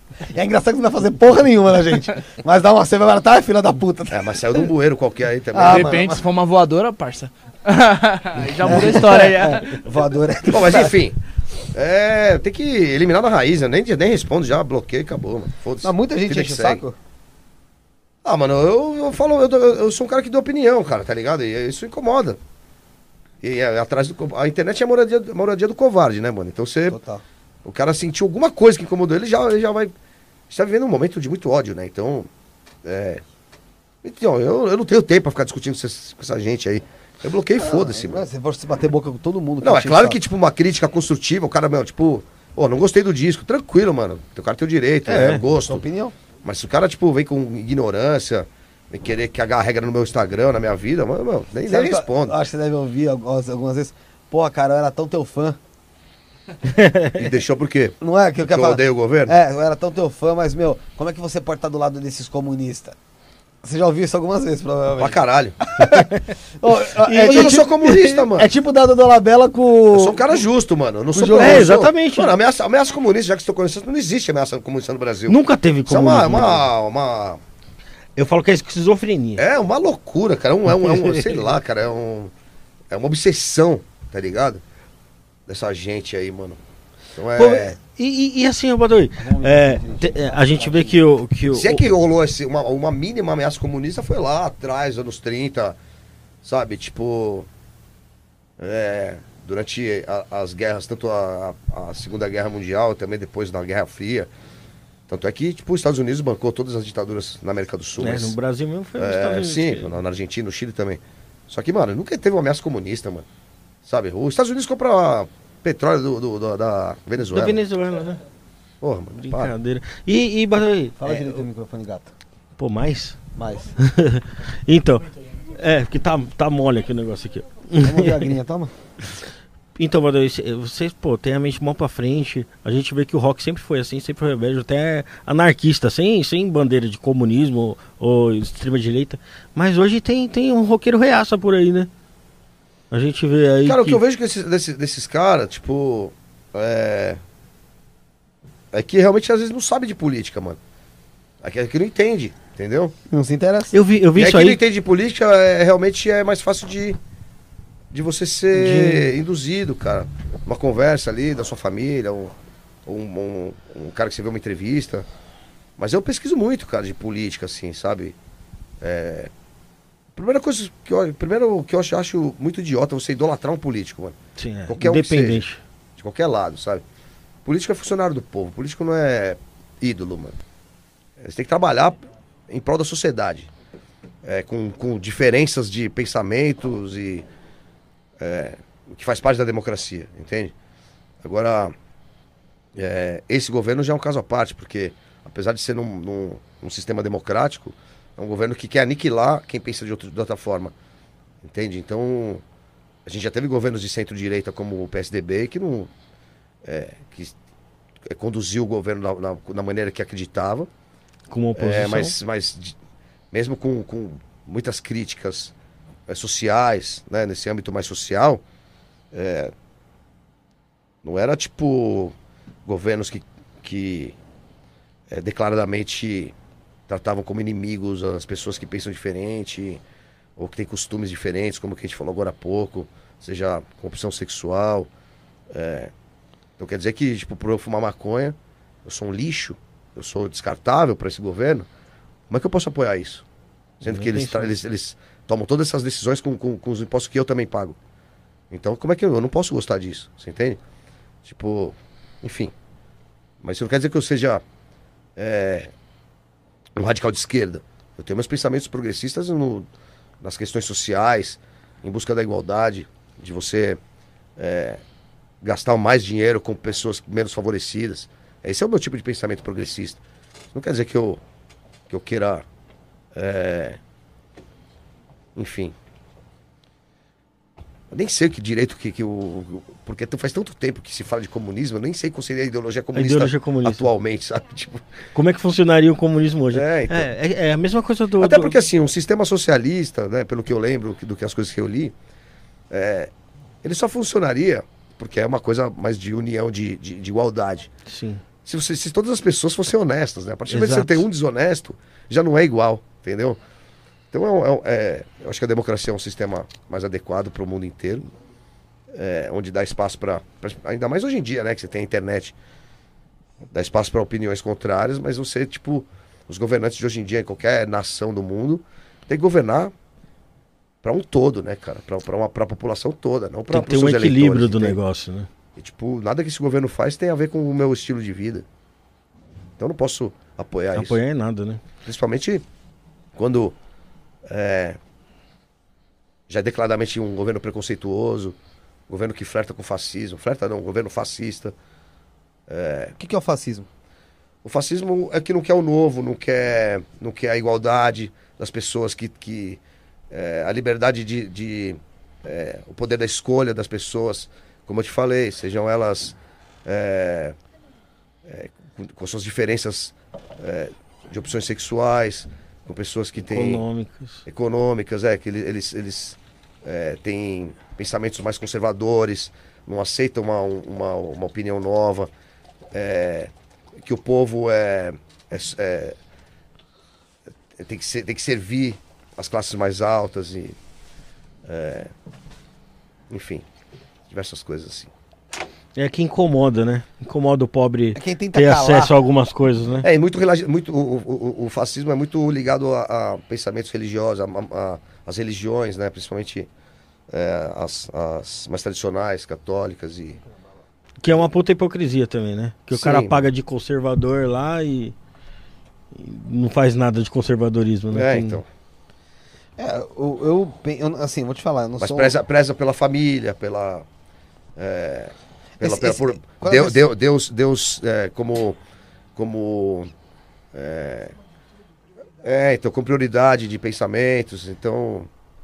é, o cara que, é, é, que não tem religião, ele não, não se enquadra num sistema fascista, por exemplo, como eu. Você não tem religião? Não, Nunca teve? eu sou agnóstico. Não, eu tenho formação católica, mas hoje eu não acredito mais. Que, como você des- descreve o agnóstico? Tem gente que descreve Eu como acredito numa força maior. maior relacionada à energia, a, a algo mais físico do que Tipo, do que é, o que um deus barbudo que manda fazer e desfazer. é isso. do que do que uma coisa mais é, uma ilusão assim, sabe, tipo uma, uma história contada. Quer bala? Hã? Você quer Não, bala? obrigado. Ainda tem aqui. Veio o policial aqui esses tempos atrás, e aí ele tava sentado, vamos supor aí, e aí ele tava, porra, o policial fica armado, né? Aí avisa assim, quer bala? Já manda assim. ele, porra, caralho, como você tira a bala? Eu falei, pô, tô te oferecendo a humildade, porra. Era ex-rota, né? Ex-rota. Ex-capitão da rota. Silva Rosa. Silva Rosa. Por exemplo, uma, uma, uma, uma, é uma atitude fascista que esse governo teve de. é, com relação às escolas, né? É, de você não, não, não colocar. Não explicar o sexo na escola. Isso é um absurdo, cara. Não, tem que ter, tem que Tem que explicar. ter, cara, a A realidade, tem que orientação, mostrar a né? realidade. Até pra proteger a criança. Até pra, pra criança escolher o caminho que ela quer seguir. Ninguém tá induzindo a criança a ser homossexual. É só pra ela saber o que, que é Pra ela homossexual. saber o que, que é isso. Às vezes tá passando na cabeça. Ah, não, é, tem o homossexualismo Então, mas, mas na aí, cabeça aí, dela. aí você, aí você não quer dar conhecimento é, que envolvem a liberdade é, intelectual da criança, entende? Isso é uma coisa relacionada muito ao fascismo, mas, tipo, de você não, não, não dar essa liberdade da- das, das pessoas escolherem o caminho que ela quer, quer seguir, sim uma, uma, uma doutrina pré-determinada é, e, e muito tradicional, baseadas em religião, em, é, em, sei lá, formas que É que a escola, eu acho que é, o papel dela deveria ser estimular o pensamento, o senso crítico. E não doutrinar alguma coisa como eles querem fazer. Empurrar a É. goela abaixo. Empurrar a goela abaixo, né? Fala assim, não, É importante falar disso também, porque a criança pode até identificar um abuso dentro da casa Quando você vem Isso, fala, exatamente. Fala, no microfonezinho aqui, Exatamente. Ela falou muito importante. É, porque você tem que falar no microfone, senão... É importante a orientação sexual nas escolas, né, para a criança poder também identificar às vezes um abuso que está acontecendo dentro da casa dela. o cara chegar e falar, não, né, isso não, sim, não é exato. normal o ca- o cara passar a mão aí e tal. Tem que saber. Mas que com, temos- com quantos anos você acha que, que isso tem que ser, começar a ser, a se- ser ensinado? É, eu acho que no início da vida escolar já. No já início, tipo, pré-escola? assim? É, Mas aí você diz assim, esse tipo dessa, desse tipo de forma, né? Fala o microfone aqui, voz de galinha. Eu acho que mais ou menos por volta da oitava série, que hoje o pessoal fala novo, série nono já é, né? já. Eu Eu tava tava sério, eu tava já- falando até do irmão, meu amigo. Mas depende. Não, tem que ser É antes. que eu- é, depende muito do público que você tá. Tem escola pra escola, cara. Mas eu acho que muita coisa tem que ser muito. ensinada em casa também, né? Mas assim, sim, eu- concordo. É que assim, eu acho que isso que ela falou é importante se ensinar desde quando a criança meu, começou a ter consciência que ela existe. Certo? Agora, em relação a, vamos supor, você fala, eh, ó, se você quiser ser isso, seja, se você quiser aquilo. Não, velho, aí eu acho que vai, vamos supor, depois numa quinta série, sabe, você começar a explicar que, ó, realmente, às vezes você não se identifica do como você é.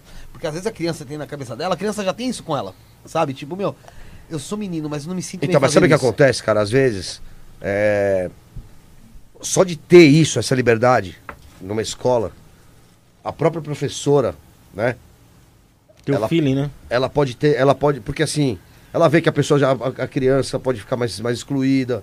É, isso já vai criando um- uma, é, uma exclusão dentro da própria pessoa jovem, que isso pode ter um reflexo muito ruim na, na- na- no decorrer da vida dessa criança ou desse adolescente. Então, é, é meio que você, tipo, jogar de, para debaixo do tapete o problema. O problema. Não, proble não, problema não, minto. Não é essa palavra que eu queria usar.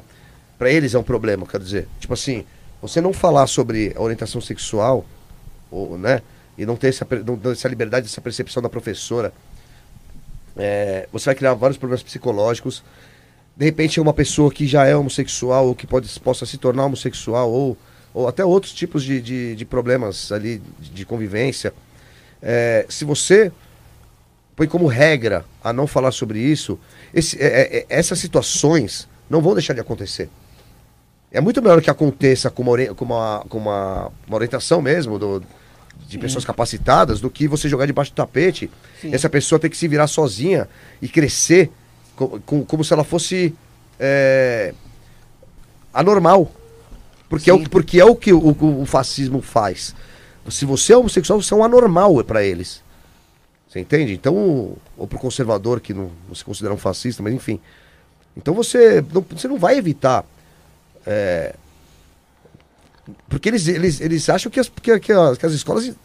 é, tipo, incentivam as pessoas a, Não, eu a se nunca tornar o que eles não escola, querem, né, entende? Não é assim que Não, mas funciona. pra ser sincero, eu não consigo entender de verdade é, o como que- o, o que, que influencia na porra da sua vida alguém simplesmente fazer sexo com outra pessoa do mesmo sexo. Eu não consigo entender. Eu falo isso pra ela, falei Então, sobre mas isso, você não, consegue consigo. entender, porque hoje, ainda bem, já, claro, ainda tem muito a melhorar, mas Lógico. já é mais normalizado, entre aspas. Se você joga para debaixo do tapete, as gerações seguintes, elas vão continuar crescendo. Se você seguir esse pensamento fascista e reacionário, vocês vão. Essa, você não, essa geração, as pessoas que são, que sofrem das. né, é, que, que são como, ele, como eles não aprovam, nas gerações seguintes, é, vão continuar sofrendo problemas psicológicos, vão continuar sofrendo agressões na rua. Você entende? Então, é, é, esse é o tipo de pensamento As tem que pessoas ser- morrem, né? Por causa disso. É isso? muita gente morre. Muita gente morre. Mas eu tava vendo, a média de, de vida, de expectativa de vida de uma pessoa trans no Brasil é 35 anos. Sério? É, e, e Porque isso envolve tudo. Inclusive não consegue arrumar emprego. É. Falei, falei no A programa não ser que se isso torne artista, por exemplo. Uhum. Sabe? Ou que vai na mo- morar em outro país. Mas num, num país conservador como o nosso, que Esquece. estava encaminhando para uma mentalidade mais Eu acho que aberta. ainda tá, cara. Não, estagnou agora, né? Não, eu acho que não. Eu acho que não. Não, Eu- nesse governo Não, estagnou. esse- Não, mas eu o eu problema é que deu voz pra muita gente. eu- voz, assim, deu- falar, é Mas, mas deu Abriu voz, deu voz pra é. quem já pensava nisso. Não, Sim, com certeza. Não, não, pode até ter surgido novos preconceituosos. Mas eles abriram a tampa do preconceito que tava meio parado. É, tava, tava ficando para no, no, no, no, no- o cara no- era preconceituoso, mas ele tava Tava na dele ficando no esgoto da história esse tipo É. de gente. E, não, e agora as pessoas estão falando. Mas eu eles falam mesmo e não tá nem Mas aí, E não é só sobre homossexualismo, não. Sobre é sobre tudo. um dependente de droga, Sim, é sobre um, um- os negros, sim. é sobre os pobres, é sobre. Enfim. É. Quem mais? Ah, tudo, a, a minoria. As minorias. Só que é, assim, o, que, o, que não vai, o que não vai a favor do que eles pregam. Que é eles- quando você vê o ministro Pau. da educação, da educação não, é também. É, os- o- as pessoas que têm problemas físicos, Sim, como foi o ministro da educação que falou, que tem que separar. É. que atrapalha o Aí, ensino. aí- você aí pergunta é para cada cair da 10, bunda também, né? é, para cada 10 deficientes, como o que eles é, ou que tem pe- é, é, ou que são especiais. Você vê a opinião das pessoas, é, elas falam que a inclusão é muito importante para elas. Então, é, olha o pensamento. E é importante Ou quando pro- o cara fala outro. já no âmbito mais social, é, de, de classes sociais, quando o, o, o, o, ministro da, da Economia fala, ministro da Fazenda, fala que tem muito pobre viajando, muito empregada viajando, É, empregada Isso doméstica, tá errado. o que, é, o que é do caralho se isso acontecer, Porra. Porque isso aumenta o consumo do país, você dá oportunidade às pessoas viverem, compra, gera viverem. emprego. Quando você vê um cara desse falando um negócio, um, um cara dessa posição, desse nível de, de cargo, falando um negócio desse, você vê o quão reacionário é esse governo, o quanto é fascista. Porque eles querem que as classes mais baixas sirvam à elite, é isso que eles querem. E como é que eu vou concordar com um negócio desse? Não, e, e eles querem que, o- que o cara fique Você feliz. pode me ó, você tem odiar, que se sentir feliz, cara. porque o rico tá fazendo o favor de, de empregar pagando um salário miserável ali Ô, pro ô, cara. Badawi, Se e você aí- quiser outro Guaraná, acho que tem. Aí o cara vai falar assim, é, então por que, que você não compra um carro para pessoas que, que, que, que eles falam, né? Você não dá uma casa. É, leva pra Cara, se eu puder, eu vou dar mesmo. Hoje eu não posso dar uma casa pra uma... Mas se eu puder, eu vou dar. Mas Mas, eu ajudo, de, eu ajudo de né? várias formas. Sabe? Gerando emprego, É. sabe? Sim, é. Pagando um salário melhor quando eu posso. Sabe? É, eu faço a minha parte, mano. Eu não, dá- eu não, eu não sou um governante. É que a Mas eu posso responsabilidade usar minha é dos voz pra tentar abrir a cabeça das pessoas que Ô, vão Godoy. votar, né, meu? Não sei. É, eles pregam muito é, simpatizantes desse governo aí, é, é a famosa família tradicional brasileira. Mas até agora, até hoje, eu não entendi o que é essa família tradicional brasileira. Porque a maioria desses que pregam é um cara que traiu a esposa, é o cara que tem cinco filhos, um com cada mulher, é o cara Inclusive que agride a mulher. Eu o, também. O que, o, que, o que, na sua visão, é a família tradicional brasileira? O que, que esses caras pregam? Aconteceu. Ah, é, é a imagem, né, cara? Eu. eu- é, você tem que seguir a risca ali, o, é, você tem a sua Casar, mulher, você faz os filhos, filho. você casa na igreja, tem os seus filhos. E você, todos os problemas que envolvem a sua família, você joga debaixo do tapete pra sociedade achar que você é um modelo é, adequado a seguir, sabe? E Mas nenhum deles, mas nenhum deles tem essa, te- tem essa família tradicional brasileira. Não, mas e eles, eles, pregam isso. Tipo assim, que nem vai, o, o Bolsonaro tem, tem um filho com cada, cada mulher. aí Tem a, uma filha mulher que ele fala que deu uma fraquejada. Isso é a família tradicional brasileira? Você tem uma então, mulher é, eu não fala- concordo com isso, mas Entendeu? é pra você ver como é arcaico o pensamento fascista. Ó, o que o que eu disse. que não, que não permite o novo, não permite uma nova forma de conceito, um novo conceito de sociedade. Esse é, o- esse é o foco fascista. Quando eu disse que eu acho que teve uma evolução, eu digo do seguinte: é óbvio que eu acho que pode ter atrasado um pouco da evolução em relação a deixarem de ter certos preconceitos, cara, sabe? Eu acho que pode ter atrasado, mas ainda assim eu ainda acho que o saldo ainda é mais, é mais positivo de pessoas que deixaram de ter um preconceito ou, cres, ou, ou que, que estão crescendo. A estão sua evoluindo. geração, você tem quantos anos? Quantos anos você acha que eu tenho? 27. 30, caralho, salvou. Então, mas a sua geração, eu tenho 15 anos a mais, não é tanta coisa assim. Mas é, eu cresci ouvindo piadas. É. Eu também. É, você ainda pegou isso, mas assim, os mais novos, de, são as pessoas de 15 anos, já tipo, já não. É aí Não que é- tem que mudar a coisa. Tem- não pode mais ter esse tipo de coisa, sabe? Sim. Sim, mas isso aí, mas isso já tá acontecendo. E aquela coisa. Já, mas, mas tem essa, tem essa, essa ainda é, rejeição dessa, desses 30% ainda que ainda pensam dessa forma, sabe? Ah, não, sim, que existe não ainda pode falar sobre também. sexo na escola. Fala o microfone aqui. Tem um microfone ali, ó. Se você pegar, você consegue encaixar no. no Aí, no vocês, e, a aqui gente, e a gente tá aqui debatendo, vocês me corrigam se eu falar alguma merda também. Não, relaxa. Dá pra ver que você também é uma pessoa que tá. O que, que vai falar mesmo? É a mais nova aqui. É uma, é uma- falando da, fami da família, da família tradicional, da, da, da geração que tá aprendendo. É, então, acho que a, a esperança mesmo é essa nova geração, porque assim, ó, Puxa a gente um pode lado, perceber que muito do, do, do trauma da criançada e de quem cresce, do racismo mesmo, vem do cabelo duro xingado na escola, no prezinho, é, todo esse tipo de comportamento que tinha muito antigamente. A única coisa que eu tava vendo é que essa geração é é uma geração muito forte que não quer ter filho. Mas seria muito interessante, tipo assim, um novo. Sabe, um novo jeito de Novo crescer. modelo de criação? Um novo modelo de criação, entendeu? Ensinar que, tipo assim, a- o amiguinho é igual a você, que você não tem que zoar o cabelo dele, que você não tem que zoar a cor de pele dele. E esse tipo de coisa. É que assim. Mas, cara, na boa, você, você pega o cara, um moleque de 15 anos hoje. O cara mora no, no, no Genópolis ali, Uhum. ou no Jardim Europa. O cara leva é, um amigo gay. O cara da classe ali, fazer um trabalho de escola, vai. Pra não falar que anda com o cara, porque é, isso ainda é difícil, né? Então, é, ou inclusive um pobre, um cara com uma roupa mais, é, mais surrada. Se o cara for rico, com certeza vão olhar de forma diferente. Ah, olha, avó, porra. O pai, a mãe. Não vai ser, tipo, "Ô, senta aí, meu amigo. Pô, fica tranquilo. Não, Difícil, hein? É difícil. É difícil pra caramba. não, pessoal, olha, olha. Mas a geração é, é bem diferente. Eu tava vendo outra coisa dessa geração de agora. É a primeira geração que os filhos são mais pobres que os pais. Porque, porque de repente tá Desprendendo de. desprendendo de uma- é, de uma- antecipadamente. é, exatamente. Eu também acho que é muito em relação a isso aí. Isso é. Isso Não é, isso tem, é- tem um lado bom também. Não... tem, um- tem um lado bom também, é. Porque. é, a pessoa tem- é decidida já muito cedo, né? Isso é importante também. Pra buscar. Eu acho E que fala assim, eu, eu, eu prefiro é, não ter essa vida boa que você pode me dar é, do que ter que ouvir o que você, o que você tem pra falar. É, é isso mesmo. É isso mesmo. E fora que assim. Prefiro morar pobre sozinho do que ficar ouvindo essas merdas e, ter- e morar com o seu dinheiro. É bem Pô, isso. é, é mesmo. importante isso. é, uma, É, é, um, é uma. É um salto de, de, de atitude, assim, na, E, ti- e tinha uma restrição também. Mas isso, isso é, são, de- isso de- é- é- são números? São, são números. são- É a primeira geração que, que eu, eu vi essa reportagem. É, eu acho que tinha muito uma restrição de sonhos. Por exemplo, é, chegava num num menino lá da, da favela e falava. e o sonho dele tinha que ser ou ser jogador de futebol ou ser um office boy no máximo.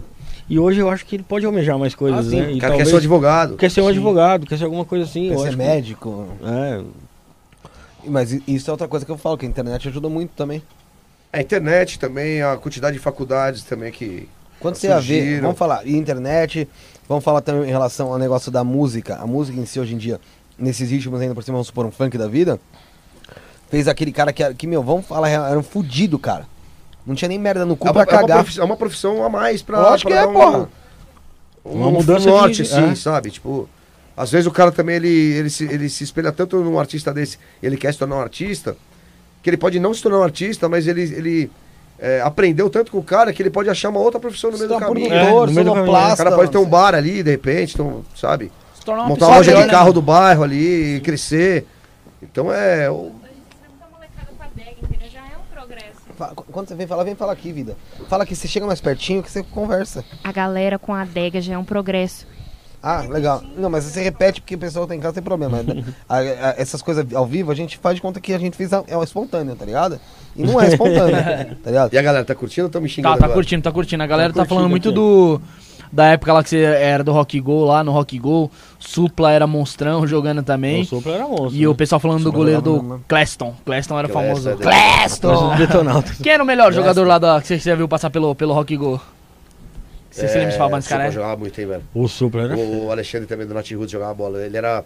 Ele jogou na base com o Amoroso, né? No, no Guarani, né? Ah, é? muita bola, Não esperava isso, cara. Alexandre é Bra- Brasília, né? é. É. É Eu acho, né? Não sei se é boato, né? Ou se alguém inventou e virou, e virou verdade. Ou se ele mas- meteu uma mala, tá Mas, ligado? mas era, era uma época muito da hora, mano. mas Muito da hora. Eu curtia muito o negócio do rock. Birigui, Mas birigui. jogava bola também, mano. Não era caneludo, não. Tinha umas encrencas O, lá, o Supra jogou no seu time uma Não, vez, né? nessa época não tinha muito encrenca. Tinha uns Não? empurrão só. É, mas, Futebol, né, mano? mas depois, jeito. depois acertava. Claro. Teve uma lá do. Acho que foi? Foi, Foi, foi, do- foi o Jimmy, Jimmy. Foi o Jimmy do Matanza, o Jimmy Londo. Com o Di, verdade. Com o Di do NX0. Puta que pariu, ó, mano. Ah, mas ali, Ah, ali, mas eu mas, ali ali, o, o Jimmy já fez porque sabia que Não, mas eu- ele é eu muito de sou- boa, né? Ah, mas eu sou Porque o só de olhar pro, pro Jimmy você já. Não, se eu sou o Di ali, eu falei, irmão, A galera tá seguinte, mandando pergunta, hein? vou mandar, vou, vou dar Vamos no ver pé. É, mano, explica pra gente é, em relação ao negócio de show, cara. É, Cê o pessoal tem- tá perguntando isso aí. Show? É, Caralho. É que ele- adivinha. é o, o Carlos, o Carlos Eduardo aqui perguntando aqui, salve, quando vai ter show em Sampa, Badawi? A gente tem uma data muito forte, né, do, na áudio, que era já pra ser nos 25 anos de banda, né? Torneio quarto de século, ia começar na áudio. Ia ser em 2020, é. E a gente vai segurar pro começo do ano, março, sei lá. Porque é, já vendeu quase todos os ingressos. Então a gente vai segurar um pouco pra fazer esse showzão que a gente prometeu na áudio mesmo. Acho que lá pra março já as coisas vão estar mais normalizadas. Então é, provavelmente um show grande em São Paulo vai ser esse. Vai ter- poder ter a volta 100% do público também, né? Que é sacanagem Ah, também fazer só certeza, pra né? Acho que 10%, com certeza, 20%, né? velho. Ah, é outro que A vacinação tá rolando, né? Acho que tem muita gente vacinando. Você tem noção de quantos shows você já fez? Ah, uns dois mil, cara. Uns dois mil? Que você tem, então você deve ter história pra caralho de show. A gente gosta de ouvir história, velho. Mas eu não Fala lembro, mano. Não lembra nenhuma? Ah, lembro algumas. então você lembra as que mais marcaram, pô. Ô, Que já tomou Badawi, uma teve. Ó, uma- uma- uma- vai, vai, pra não encher o teu saco. Uma história da hora e uma história, cara, que você fala que puta bosta, tipo uma enrascada. Ah, a bosta é quando, porra, tipo, teve uma vez lá em Aparecida, né, do Norte. E aqui, né, no Vale do Paraíba. E, tipo, caiu uma tempestade e o palco, mano, a gente já tava na cidade, o palco, mano, caiu o palco, assim. Não, tinha, Putz. não tinha como fazer o show, velho. Desmoronou. E eu fui lá, mano, porque tinha uma galera já desde cedo lá. Tive que falar, tipo, sem microfone, assim, mano, pra umas 400 pessoas ali. Pô, que não ia rolar e tudo mais. É, Essa é a merda, quando cancela um show, sabe? É, teve um em Natal também que a mulher, tipo, a contratante não pagou, a gente tava lá já. Vocês foram pra lá já, já estavam Já lá. tava lá no hotel e aí a produtora foi pra passagem de som, né, com a equipe. E ela ligou e falou: Porra, cara, os, os, os caras do som não querem montar um som porque não foi pago, segurança não foi pago, a banda não foi paga. E aí falou: Puta, e aí? Ah, segura aí, fica no hotel. Mas beleza, foi passando a hora, passando a hora, mano. A mulher sumiu, Que ficou aquela bosta, o público já jogando coisa. O público tava lá Era já. vocês, Tinha né? ah, já foi chegando o público, eu não sabia, Puta né? que A pariu. tava segurando pra ver se rolava. É, xinga todo mundo, xinga a banda, xinga. Aí, É, cara, o é bagulho não ia rolar, fudeu, fudeu, fudeu, a mulher não apareceu. Fomos para o aeroporto, né? Fomos embora. Já pegamos, já ficamos na van, fizeram o check-in lá e já, mano, já saímos da van já direto pro, pra sala de embarque. E aí, cara, eu tive que explicar, entrar nas rádios, na rádio local lá, explicar que, o que aconteceu. A mulher, tipo, tinha falado que a culpa era nossa, que ela tinha pago a banda e não tinha, tá ligado?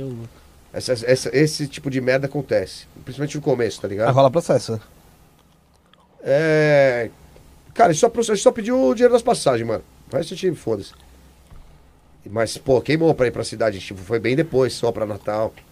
Aí, mas, puta. Mas foi do caralho quando a gente voltou. E história assim, engraçada, tipo, nem tão engraçada, mas deu tudo bem. Eu sempre conto essa, né? Já contei até no Jô Soares. Que o. A gente tava em Maceió, o motorista da van, tipo. A gente saiu do show, acabou o show, o motorista da van, sei lá, passou mal, não sei se comeu, comeu uma pizza doce, tava. Era diabético, não sei, o cara desmaiou. Aí, mano, tiveram que levar o cara pro hospital, catei a chave da van do bolso dele pra gente ir embora pro tocou, hotel, né? Fui tocando a van pro hotel. Só que aí, mano, pô, a gente botou umas, umas minas e tal. Metemos um Tupac lá no, no, no CD player no lá, já começou a dar rolê na cidade com a van do cara. É tipo, aquela, tipo aquela- aqueles ônibus balada, tá ligado? É, Ônibus tipo, balada. tipo, ônibus balada. Caralho, mano. Mas o cara ficou bem? Ficou, ficou. Depois foi lá buscar a van no hotel lá. Toda cagada. Não, os caras cuidou bem. Tava só um cheiro de cabaré, mas depois tava tudo. Mano, e, e show muito louco, cara, que você fez. Você já, você já tocou onde? Qual foi o lugar que você tocou pra Já mais fez Rock in? Rio, uh, Wander? Sim, pô. É. Filme 2, né? 2015, 2019 com o Raimundos. Show muito louco, como? De Eu Tá Doidão? Pode ser também, não era bem isso. Ah, no Doidão, tipo, eu tive um aniversário um camarada meu e a, à noite a gente ia tocar na, na festa junina do Corinthians, né? Mano, eu cheguei alucinado, velho. Cheguei, cheguei muito bêbado, mas muito, mano. Alucinado é muito impactante, tá? Cantei, né? Cantei daquele jeito. Ele já chegou lá, vai Corinthians! É, mano, imagina, aí foi o foda-se só, né, Ah, caralho? já, já se sente em casa, né, mano? Tá no, no, no clube ali dos... É, mas o Luciano é palmeirense, né, mano? Palmeirense doente, né? Mas aí, levando uma boa. Mas, ah, mas eu digo assim, tipo, de, mano, de emoção, mano. Você fala, caralho, mano, tipo, olha, o que, eu- olha o onde a gente chegou, tá ligado? Ah, sim, mano, é. Cara, teve uma vez que teve um show da Mix, cara. A gente tava com o primeiro single, o Regina Let's Go. E o Tijuana tava tocando o show da Mix. E a gente era da mesma gravadora. Eles se trombavam no estúdio direto ali. Daí. É, pô, os caras deram palco ali pra gente cantar uma música junto com eles ali, tá ligado? Eles tocaram junto e tal. E aí o bagulho veio abaixo, assim, né, cara? Eu falei, caralho. Esse mano. foi no Serete? foi no AMB. Foi na Embi já. Aí eu vi que o bagulho tava grande, assim, mano. Aí foi foda. E o Rock in Rio, cara? A Rock in Rio é, é palco mundial, né, cara? O bagulho é festival internacional, é outra parada. Quantas é um pessoas? sentimento. 100 mil. Sim, é demais, velho. Você vê 100 E é 100 mil pessoas música cantando a sua música, né? né, mano? É, então, a gente foi muito bem recebido, parada, né? né? Eles cantaram o show inteiro, virou DVD, o do caralho. Tipo, foi muito foda. Você, quem, quem, quem que você trombou nesse Rock in Rio lá, mano? É, Explica pra mim, como é que é tocar no Rock in Rio? Porque assim, vocês, vocês têm contato com os outros artistas nos bastidores, Tem, esse tem, pessoal tem. internacional realmente Você, isolado. você, você tem, você tem cada um, a banda, cada banda tem seu camarim, puta camarim animal. É, no que a gente tocou em 2015, que era na antiga cidade do rock, é, tinha uma piscina, tinha um lounge ali, cara, com telão. Quer sentar aqui, Sara? Senta aqui, senta aqui pra ajudar. Vai lá, vem aqui. Aí tem, mano, uma pessoa pra passar roupa, se quiser. Tem um chuveiro, tem. é, tinha, uma- tinha um bartender, um catering fudido ali, tinha um, um telão gigante com sofás pra você ver as bandas rolando nos outros palcos, desde o começo do festival, pra você entrando no clima. Tipo, e nesse aí que a gente tocou em 2015 tinha uma piscina, ficamos ali tomando chopp. Aí você chega bem antes do, do- Você passa o som um dia antes Uhum. e você vai pro festival, tipo, a gente ia tocar sete e meia da noite, meio-dia a gente já tava indo pra lá. Chegamos lá uma hora. Só na curtição já, né? Não, você tem, que- não, você tem que ficar lá pra não dar problema, por causa do trânsito. Ah, tem também. você tem que ficar se familiarizando Tem já com garantia, o né? festival. Não, não, é uma responsa, cara. É um. É um. Mano, é um. É um touro aquilo ali, velho, aquele palco, não é Uma brincadeira. ansiedade do caralho também, né? Ah, não que a gente já tava com 20 anos de banda, né, mano? Então a gente tava. Não era mais moleque, né? Mas claro, dá uma puta ansiedade, um frio na barriga, mas, mas eu focava mais na concentração, as coisas que eu ia falar, quando eu ia falar, fazendo um roteirinho na minha cabeça de show, entendeu? As emendas das músicas, passando as músicas no camarim, tipo, se preparando mesmo, banda profissional, né, mano? E você tá tocando com banda gringa, né, mano? A gente tocou com o Queens of the Stone Age, com Sistema Fadal. E Porra. teve também o Alice Cooper com o Johnny Depp e, os caras do Guns, logo depois de nós. Então. Mas trombamos, trombamos os caras. Assim, o, o, 2015, né? Ele falou. o Queens of the Stone Age eu trombei o guitarra. O Johnny Depp eu não vi. Mas a hora que a gente saiu da van, o Alice Cooper tava vindo pra pegar a van já pra ir pro palco. Aí ele falou, great show, kid. Falou assim, bateu nas minhas costas. Falei, caralho, Alice Cooper bateu em mim, mano. o cara é um, o cara é um deus do rock ali, né, né, mano? Então é, foi do caralho, assim, uma experiência incrível. Trombou alguém do Guns? Do Gun só vi, assim, mano. não- De longe, assim, você disse. É porque era o, era o Duff, né, o baixista, e o Batera. Foi em 2015? 15. É, 19 foi com o Raimundos, com o... Com o... 2015 foi com o System que você trombou. É, 2019 foi o Guns. não, 2019, não, é que os caras do Guns tocaram no, aí. no Hollywood Vampires, que era junto com o Alice Cooper. Os caras estavam acompanhando Hum, a banda. Johnny ah, Depp, o Duff, Alice Cooper e o Batera do Guns. Não, pera um pouquinho, agora eu tô confuso pra Não, em caralho. porque eu- 2015 foi com o Full Fighters e o Weezer. Com o Raimundos. Que Tá. com o Raimundos. Tá. Teve o Jack Black, o, o Weezer e depois o Foo Fighters. Aí trombamos lá, os caras, o Dave Grohl ficava ali, andando no, no- Tem um lounge, né, grande, com um bar. Ela fica ali, trocando ideia, mano. Né, de boa. Eu achava que os caras meio que isolavam, tá Ah, ligado? os caras falam que o Dave Grohl é bem acessível, né? Ah, pra caralho. Gente Ah, boa. não é que é snob, mano. Às vezes o cara tá concentradão É. também, vai fazer um show de duas horas ali, né, meu? Não, achava que isolavam, por exemplo, tem, tem aquele, aquele Ah, isolado? É, que isolava os Nada, nada disso. Nem fudei. Tem aquela história do O Fred. cara tem um puta camarim, certo? Sim. A casa dele ali, da porta pra dentro. E tem um lounge em volta. Se o cara quer sair do camarim, mano, ele tá, tá exposto a trocar ideia com, com as pessoas que estão trabalhando ali, no, no- as bandas, os- as te- a técnica. Mano, show, velho. Tipo, Mas tem muita gente que aborda ou não? Nesse lounge Cara, não, aí? porque tá todo mundo mó corre trabalhando, cara. E as equipes estão, mano, não tem antenada. Ou no máximo, tira uma foto aí rapidão, não fica aquela Não fica pagação, enchendo o tá ligado? né? Sim, sim. Tipo, não, não tem isso, não. mano. Não, porque te- tem uma história, né, que o... Foi quando o, o Queen, né, veio em 85. Pro Rock in Rio, que quem conta, por acaso, é o Amin Kader. Acho isso tão engraçado, porque ninguém dá um puto no Amin Kader, né? O pessoal olha o Amin Kader na Record, ele, ai, não sei o quê, não sei o quê, bababá. O pessoal fala, caralho, só faz matéria, porra, porra louca do caralho. E ele fazia toda a organização, né, produção lá do Rock in Rio, né, em 85. Ele falou que o Fred Mercury desceu do helicóptero, tá ligado? E falou, chegou pra ele e falou o seguinte... Mas ele chegou de helicóptero que eu acho que tava atrasado, mano. Não, então, mas olha só, não foi eu chegar de helicóptero, até foda se ele quiser chegar de nave espacial, ele chega comprando uma. Ele chegou lá de helicóptero, tá ligado? Colou assim e falou assim, chegou na mim e falou, ó, é, eu tô vendo aqui que tem um monte de, de pessoas ali pra fora dos camarins, fala pra todo mundo passar, todo mundo entrar, que eu vou passar. Aí o Amin falou assim pra ele, mas o, o Fred, esses aqui são artistas nacionais, da mesma importância que você, né? Só que pro nosso país. Aí ele falou assim, ó, é, mas eles me conhecem e eu não conheço eles. Manda eles entrarem, senão eu não vou passar. Aí ele falou que foi um puta de inferno. Chegou lá, acho que tava Erasmo Carlos, não sei, é, nem Mato Grosso. Gente, é o seguinte, vamos entrar pra ele passar e tal. Como assim, porra? Que é isso? Querem que a gente entre pra ele passar? Pô, a gente que é, que, que é brasileiro. Gente, por favor, me ajuda. Aí ele foi, ofereceu uma garrafa de uísque pra um, pronto, foi comprando o pessoal. Assim entra, tirou uma garrafa de uísque, o pessoal, tá bom, tá bom. E foram entrando. Aí Aí, ele foi passar. é, aí vem vindo o Fred Mercury, falou que todo mundo abriu a porta e ficou, bicha! Bicha! Filha da puta tal. Aí ele chegou pra mim, só que assim, você percebe, caralho, ele não entende a língua, mas percebe que Claro. estão sendo. Aí ele falou assim pra mim, o que que eles estão falando? Aí ele, nada, Fred, estão é falando que você é lindo, maravilhoso. quê." aí ele, tá, falou que entrou no camarim, destruiu o camarim inteiro, mano. Quebrou o camarim inteiro. Tá, e tinha tranquilo. pedido 20 homens. 10, 10, não, 10 brancos e 10 negros. Isso quem conta é o Amin Kader, né? Que gula, hein, cara? Porra, É, pra caralho, né? Não, mas isso assim, não era só no camarim, era em todo lugar que ele fosse. Se ele, no- dentro do carro, no. ah, é, mas às vezes ele queria, era limusine, né? Que doideira, bicho. Então assim, eu achei que ficava de fato, os artistas internacionais ficavam isolados, tá ligado? Eu acho que as bandas novas não tem muito isso, mano. As, as da. As recentes, assim. Né? Tem era um esse glamour da de- época, de- assim, eu acho. De rockstar, né? de- É, não tem mais esse negócio. Ô, Rafael, conversa um pouco ali que eu vou ver aquele negócio da comida aqui. viu? Já chegou a comida aí? É, vou ver aqui. E, e bota aí. Tem- tinha uma parada antiga sua aí. Pode ir. Ah, deixa eu mijar rapidinho. Pode ir. Vai, Vai, vai vendo as perguntas aí.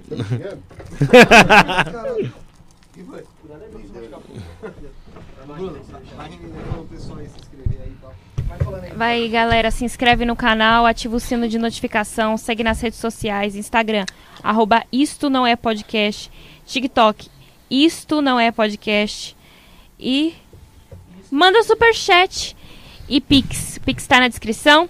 Arroba is, não, como é que é? É isso não é podcast, arroba gmail.com, beneficiário Rafinha Lima, né, Rafael? É isso aí, pode mandar lá a sua pergunta, mandar o seu, seu Manda na elogio, mensagem lá. manda o que você quiser lá no arroba, quer dizer, isso não é podcast, arroba gmail.com. Tem um grupo do Telegram também? Grupo do Telegram, como é que faz pra entrar, Tem um grupo Bruno? no Telegram, tá? O link tá na descrição do vídeo aí, você pode ir lá. Tanto o link do nosso grupo do Telegram, você pode entrar lá, xingar a gente, participar, mandar dicas de convidados novos aí pra gente entrevistar, pra vir bater um papo aqui com a gente, vocês também interagirem. É, na descrição também tem um Pix, que eles já falaram. Tem o Superchat, vocês podem ajudar a gente também. E pessoal, vai comentando aí, vai mandando perguntas, tire suas dúvidas. É, quer relembrar algum momento aí com o Badawi? Manda aqui também no chat que é, no decorrer do programa a gente vamos tentar tentar ler todas. É, deixar um abraço especial pra Eric e pro Ale aí que está acompanhando a gente aí. Tá vindo diretamente de Osasco aí no carro, assistindo a gente, da hora. O pessoal do Inda House também tá com a gente aqui, mandar um abraço pra eles. A, a, a Hack, tá Hack aqui, né? O Alex Carvalho tá com a gente também desde o começo da live. Então, já agradecer desde já todo mundo que vem, que vem acompanhando a gente aí. Corretinho, Sara? É, um abraço pra minha irmã também, a Jennifer, ela tá assistindo A aí. Jennifer entrou aí também. Quer mandar já um abraço já pra, pra alguém que tá acompanhando a live aí? Manda, manda um nome, abraço aqui, ó, pro pessoal que tá, tá acompanhando a gente aqui, que eu conheço aqui. O Alex Carvalho, que é meu cunhado lá, tá lá em Goiás, direto do Corumbá de Goiás, tá acompanhando a gente, um abraço. O Reinaldo Gama, um beijo, que manda um, um beijo aí pro pessoal do Ramaciote aí, que é a escola que eu estudei com ele aí também. Lá no, nos anos 90, nos Sim, longínquos anos caraca. 90, Tem tempo, hein? né? É. Ô, galera, comenta aí nos comentários qual que é a sua música favorita do CPM 22. Boa, boa, boa. Digita aí nos comentários qual que é a sua música favorita do CPM 22. O, enquanto o Badawi vai voltando aqui, foi É. no, ali no, no banheiro. Tá água, né, meu? tem mais refrigerante, se quiser, só dá um, só dá um salve que Essa balinha aqui gruda no dente. tem, tem Essa café aqui, mesmo. Não, não, não, não. Deixa. Café não. Se quiser, tem, tem mais refrigerante lá. Você só dá um salve. Fala aí, que, fala aí. Que você dá um salve. Deixa eu ver aqui o. é, perguntem para o ao Badawi. Aí, já que ele. Ah, é daqui do Rocking Go, calma aí. Deixa eu achar aqui, aqui o Kiri aqui. Vai vendo aí, Rafinha. É, Ô, e, e aquela treta que tinha com o Chorão? Como é que foi essa pegada aí? Ah, mano, já falei também mil vezes isso aí, cara. Foi É. mal entendido de uma entrevista lá que a mulher escreveu uma coisa que eu não falei. Falei, mas não falei de forma é, pejorativa e acabou colocando no papel ali. Teve um desentendimento por um tempo, mas é, zerou isso aí muito antes dele morrer.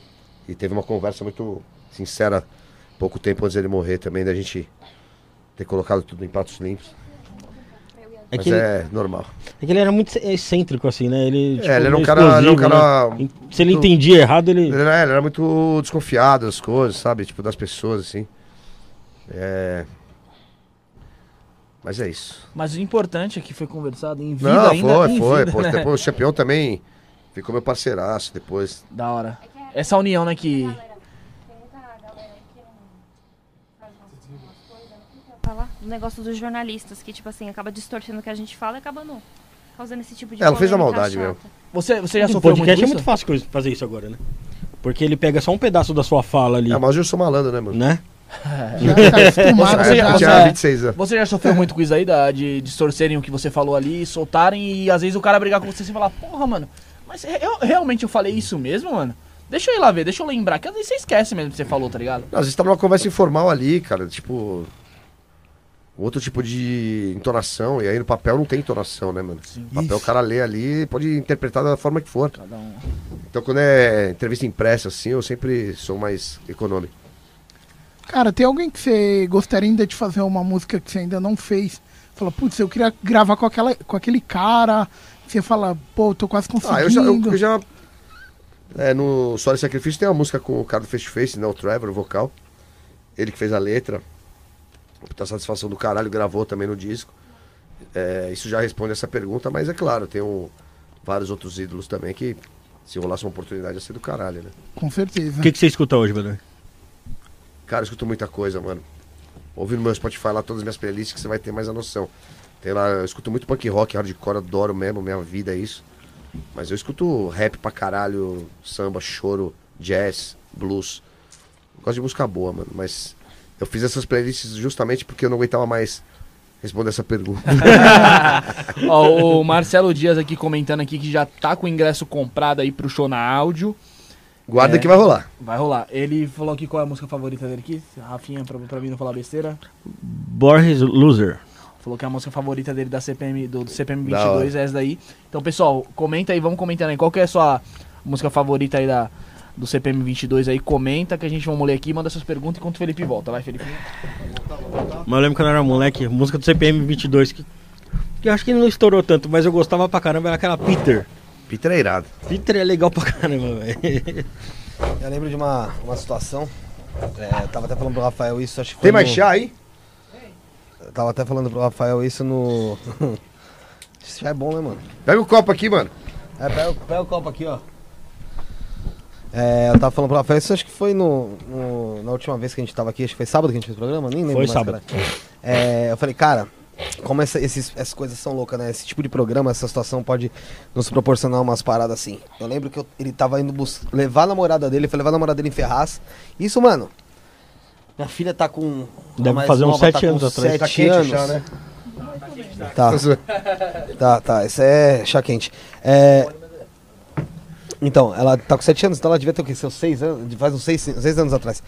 A gente foi pra Ferraz, de Vasconcelos lá, levar a namorada dele, na época hoje a esposa dele, a Suelen, né? Deve estar em casa assistindo. E na volta a gente começou a colocar umas músicas, né? E cara, a gente colocou CPM e, velho, a gente voltou berrando, cara, cantando o caminho inteiro, velho. Porque, pô, pra mim lembrou totalmente, né, mano? Minha época ali de.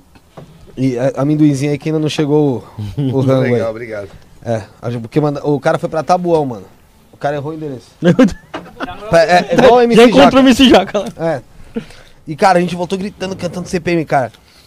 E, mano, curtindo pra caralho. Aí Eu falei pra ele, cara, é, é engraçado como hoje, esse negócio tanto da internet como do programa em si, pode te proporcionar bater um papo com um cara, cara, que você assistia, que você ouvia pra caralho, como eu ouvia CPM, eu ouvia muito CPM. Também. E, cara, hoje tá aqui pra mim é muita satisfação, sabe? É, então volta a ouvir, né? É verdade. É, o meu problema Ouve eu os últimos discos, O meu problema hoje em dia é que eu não ouço nada. Nada, eu não ouço nada, cara. Por que Eu não ouve ouço- nada, E quando eu ouço, ela sabe. Eu ouço justamente o que eu ouvi naquela mulher? época. É. Sua namorada, É, mulher? Minha noiva. Hoje, Pô, pra- faz ele ouvir música, caralho. Música é importante. É, mas o que eu ouço é o que eu ouvia antigamente. Antigamente. Eu, tipo, Eu não- tenho é. dificuldade de ouvir coisa nova. Eu tenho dificuldade, é. Quando eu tava na escola, a gente ficava ouvindo Um Minuto para o Fim do Mundo no fone de ouvido. Aí minhas amigas fechavam o olho e ficava assim, ai, vou imaginar que a gente tá no show deles. Olha pra você ver, eu era, eu sou filha de pastor, criada dentro da igreja, eu falei, sabe quando isso vai acontecer? Nunca. Aí o meu Você primeiro canta na show- igreja? Eu cantava na igreja. Aí eu saí da igreja, né? Aí eu fui. Saiu da igreja? Saí. Ou foi expulso? Mais ou menos. Aí eu. Mas você ainda é evangélico? Não, Desencanou. desencanei. Aí. Foi que ano? Foi 2018, né? Da Lusa? Não, da Lusa foi 19. Foi 2019. Aí eu consegui fechar o olho. Na verdade, eu abri o olho e tava vendo CPM 22 cantando Minuto para o Fim do Mundo. É. Só queria que tivesse tocado. Caralho, tô com a minha cabeça bem ruim hoje, hein? Procura aí pra você falar. É. Dá. Então assim, eu tenho, eu tenho dificuldade mesmo de ouvir coisa nova. Hoje em dia eu não, eu não ouço nada, cara. Eu não ouço, eu ouço assim. Que triste, mano. Vida sem música é ouvi triste. Não, mano. mas assim, olha só, eu vamos supor. Eu ouço o CPM, o que eu ouvia antigamente. Eu ouço, vai, Charlie Brown que eu ouvia antigamente. Eu ouço o Queen, o que eu ouvia antigamente, lógico, porque o Fred Mercury morreu. Mano, tem tanta coisa boa pra ouvir, mano.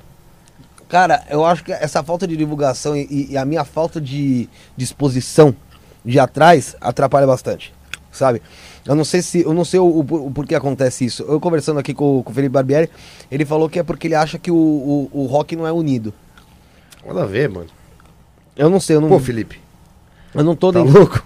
eu não tô dentro do, do, do certame ali, tá ligado? Pra saber. Não, mas não, é, mas não é só de rock, mano. Música em geral, mano. Ah, música mas é eu- bom pra caralho. Mas eu, Você não vê filme? no filme eu assisto, Série também? série não. Não consigo assistir. Você lê? Leio às vezes, hoje em Mano, dia porque é daqui difícil. 10 anos vai ser um, um jumento, mano. não, sério, não, sério, não assisto porque. Cara, você tem que movimentar esse cérebro aí, bicho. Mano, mas o, mas o movimento Você viu que é sério. Rambo, mano, essas coisas? Não. Filme de não, super-herói? Não, não, não, não, filme eu assisto. Pô, você é um cara inteligente, cara. Você é o âncora do programa aí, mano. Não, filme eu assisto, de fato, meu, diversos, cara. Eu odeio, não gosto muito de comédia romântica. Mas assim, assisto diversos, cara. Desde ficção científica até, meu, baseado em fatos reais. alguma, né? alguma cultura você tem que ter, cara. Se você parar Mas- de ouvir música, parar de ver filme, não ler, você vai Não, mas eu, quê, eu mano? leio, eu, eu leio assim, eu, não- eu leio o que, o que me interessa hoje em dia porque eu não tenho tempo, cara. Eu, eu- me consome muito tempo, vai. Isso daqui, o meu trampo, ela, minhas filhas, é, Mas é perigoso, você eu pode faço. estagnar a sua opinião, cara, se você não se abastecer de alguma verdade. coisa, né, velho? Às vezes eu tento dar uma, às vezes eu tento dar uma upada, sabe? Que você pega tipo aquela uma hora, uma hora e pouco pra começar a ler sobre algum tema pra ver se você Você é do game, né? Você joga videogame. Não, né? eu gosto de videogame, mas não sou aquele cara de, de ficar no videogame. Não, não sou nada. É, é porque assim, há três meses como eu venho fazendo essa porra, realmente não tenho vivido pra Então, nada. principalmente que você tá fazendo um programa desse com bastante views, Você precisa. você precisa se, Sim, se Se atualizar cultura, sempre, irmão. né? Sim, É, mas. mas, mas é que tá. Aqui também a gente tem uma visão diferente de todo mundo que vem aqui. E a gente aprende bastante com isso. os, os pontos de vista. Tem coisa que a gente, às vezes a gente não concorda, às vezes até continua não concordando. Mas vê um sentido. É, mas pra num você não argumento diferente. concordar, você tem que ter um- uma opinião. Uma opinião. É. Você tem opinião, você tem que ter Mas, cara, conhecimento. qualquer, um, que- qualquer pessoa que vem aqui, cara, traz pra gente ensinamento novo. Vou dar um exemplo. É, é lógico, a gente traz algumas pessoas que a gente quer trazer mais e outras que, que assim, a gente talvez não, não tenha é, Tanta tan- afinidade. tanta afinidade, mas quer, quer ouvir. Eu trouxe aqui o Ade, Adeilton Ribeiro, ele é dança coreógrafo, foi coreógrafo na, naquela dança dos famosos tal, teve um puta problema com a Viviane Araújo, você arrombou lá com ela. Mas, cara, eu, eu- antes dele chegar, eu falei, caralho, o que eu vou trocar de ideia com ele, mano? Tipo, mano, vou falar de dança, tá ligado? Tipo, não manjo porra nenhuma de dança, tá ligado? Tipo, uma beleza. Eu falei, vamos, vamos começar o programa. Ele começou a falar de dança e da coreografia, o tanto que o pessoal da coreografia sofre e a gente não sabe. E, mano, me abriu a cabeça pra algumas coisas, sabe? Que eu não imaginava. Tipo, mano, o cara. Igual essas coisas de TikTok. Faz dancinha, gira a mão pra lá, mão no rabo, tal, tal, tal, tal, tal. Beleza. Pô, quem que inventou aquela merda? Alguém inventou. Ninguém tá nem aí pra quem inventou aquela porra. O quem, quem fez a música tá ganhando. Quem tá fazendo, reproduzindo, dançando, geralmente se for famoso ainda, tá lá com um milhão, não sei quantos views, cobrando 20, 30 mil por publicidade. Mas e o coreógrafo que inventou aquela merda? Que, quanto que ganha? Muitas vezes porra nenhuma. Você entendeu? Foda, hein? É. Você entendeu? Então assim, eu não imaginava isso não, cara. Aí a hora que ele falou, eu falei, porra, é verdade, vocês não tem nenhum, nenhuma conversa entre vocês pra, vamos supor, pô, a lança, o que tem muita dança, é, essas músicas de forró agora, que tem piseiro, bibi, blá, blá, você lançar junto com o artista aí, meu, tem uma porcentagem, sei lá, nem que seja 5, 10%, ele falou, meu, a gente até pensa nisso, mas o, no- no- o nosso ramo não é unido, a gente, um pensa isso, o outro não tá nem aí, faz, faz de graça, o outro faz por 50 reais e fica nisso. Ele falou, tem coreógrafo que passa Não sou capaz de opinar, mano. É, porque. E Sobre outra. TikTok, mano. Sério. Não, não, não, pensando não- aqui. Não é o TikTok em si, mas assim, em coreografia, em, em ensino geral. Você pega uma Joelma do Calypso, porra. Ela faz a coreografia, bate cabelo pra cá, tal, tal, tal. Dança. Ela tem algumas coreografias, mas quem criou a coreografia pra ela? Uma outra pode ter sido ela, mas será que todas foram ela? Não, mas tem o um cara cara. aceitou um pagamento ali, um, foi contratado, né? Não sei. Sim, Talvez é, ele tenha que se valorizar na hora de você ser contratado é o que ele um falou. grande. É. o que ele falou. Entendeu? Às vezes a pessoa não vê o artista grande, acha que o quê? Porque fez com ele, vai fazer uma oportunidade pra fazer com vários, ou não cobra nada, ou cobra uma, me- uma re- merreca, e aí, meu, na hora de você ser contratado, você cobra um valor que vo- você acha que é justo, que vale o seu trabalho, o pessoal fala, você tá maluco, caralho? O outro ali fez pra Joelma, vai cobrar É, assim. isso é bem complicado, é, é cultural, né? Não tem jeito. Mas é uma ideia diferente que você troca, você entendeu? Então, assim, bem ou mal, é uma ideia diferente que você acaba trocando. Você acaba trabalhando a mente também. Lógico, você- tudo isso que você falou, o fato de você ler. Isso já não rola nos direitos autorais, né? Por exemplo, se o cara compõe uma música e ele não aparece, um intérprete usa a música e ela bomba, isso aí o cara tem os seus direitos preservados, né, meu? Sim, Então, Sim.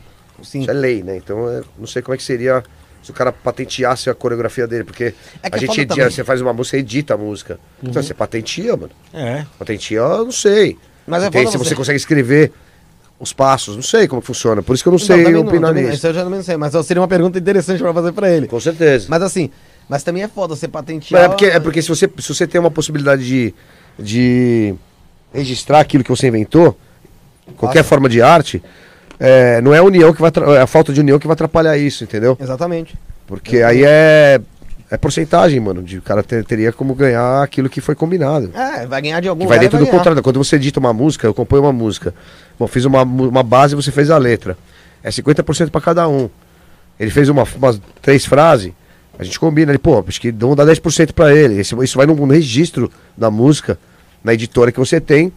E, e ela vai tocar um milhão de vezes, vai, vai cair os 10% de cada, de, de cada execução pública dessa música.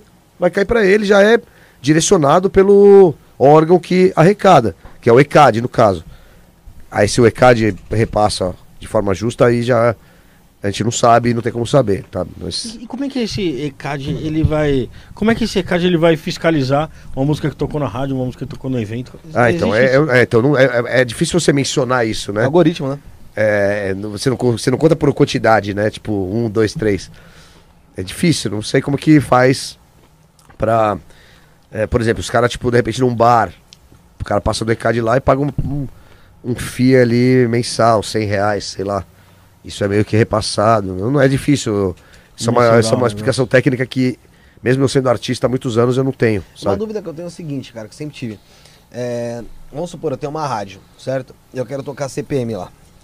Eu posso simplesmente catar, tocar, pôr lá pra tocar? Ou eu tenho que pagar alguma coisa pra alguém pra tocar essa música lá? Não, muitas vezes a própria gravadora paga pra você tocar lá. Não, mas assim, vamos Mas, supor... mas aí, aí quando é uma rádio grande, ou uma rádio média, aí já tem o sistema do ECAD de arrecadação.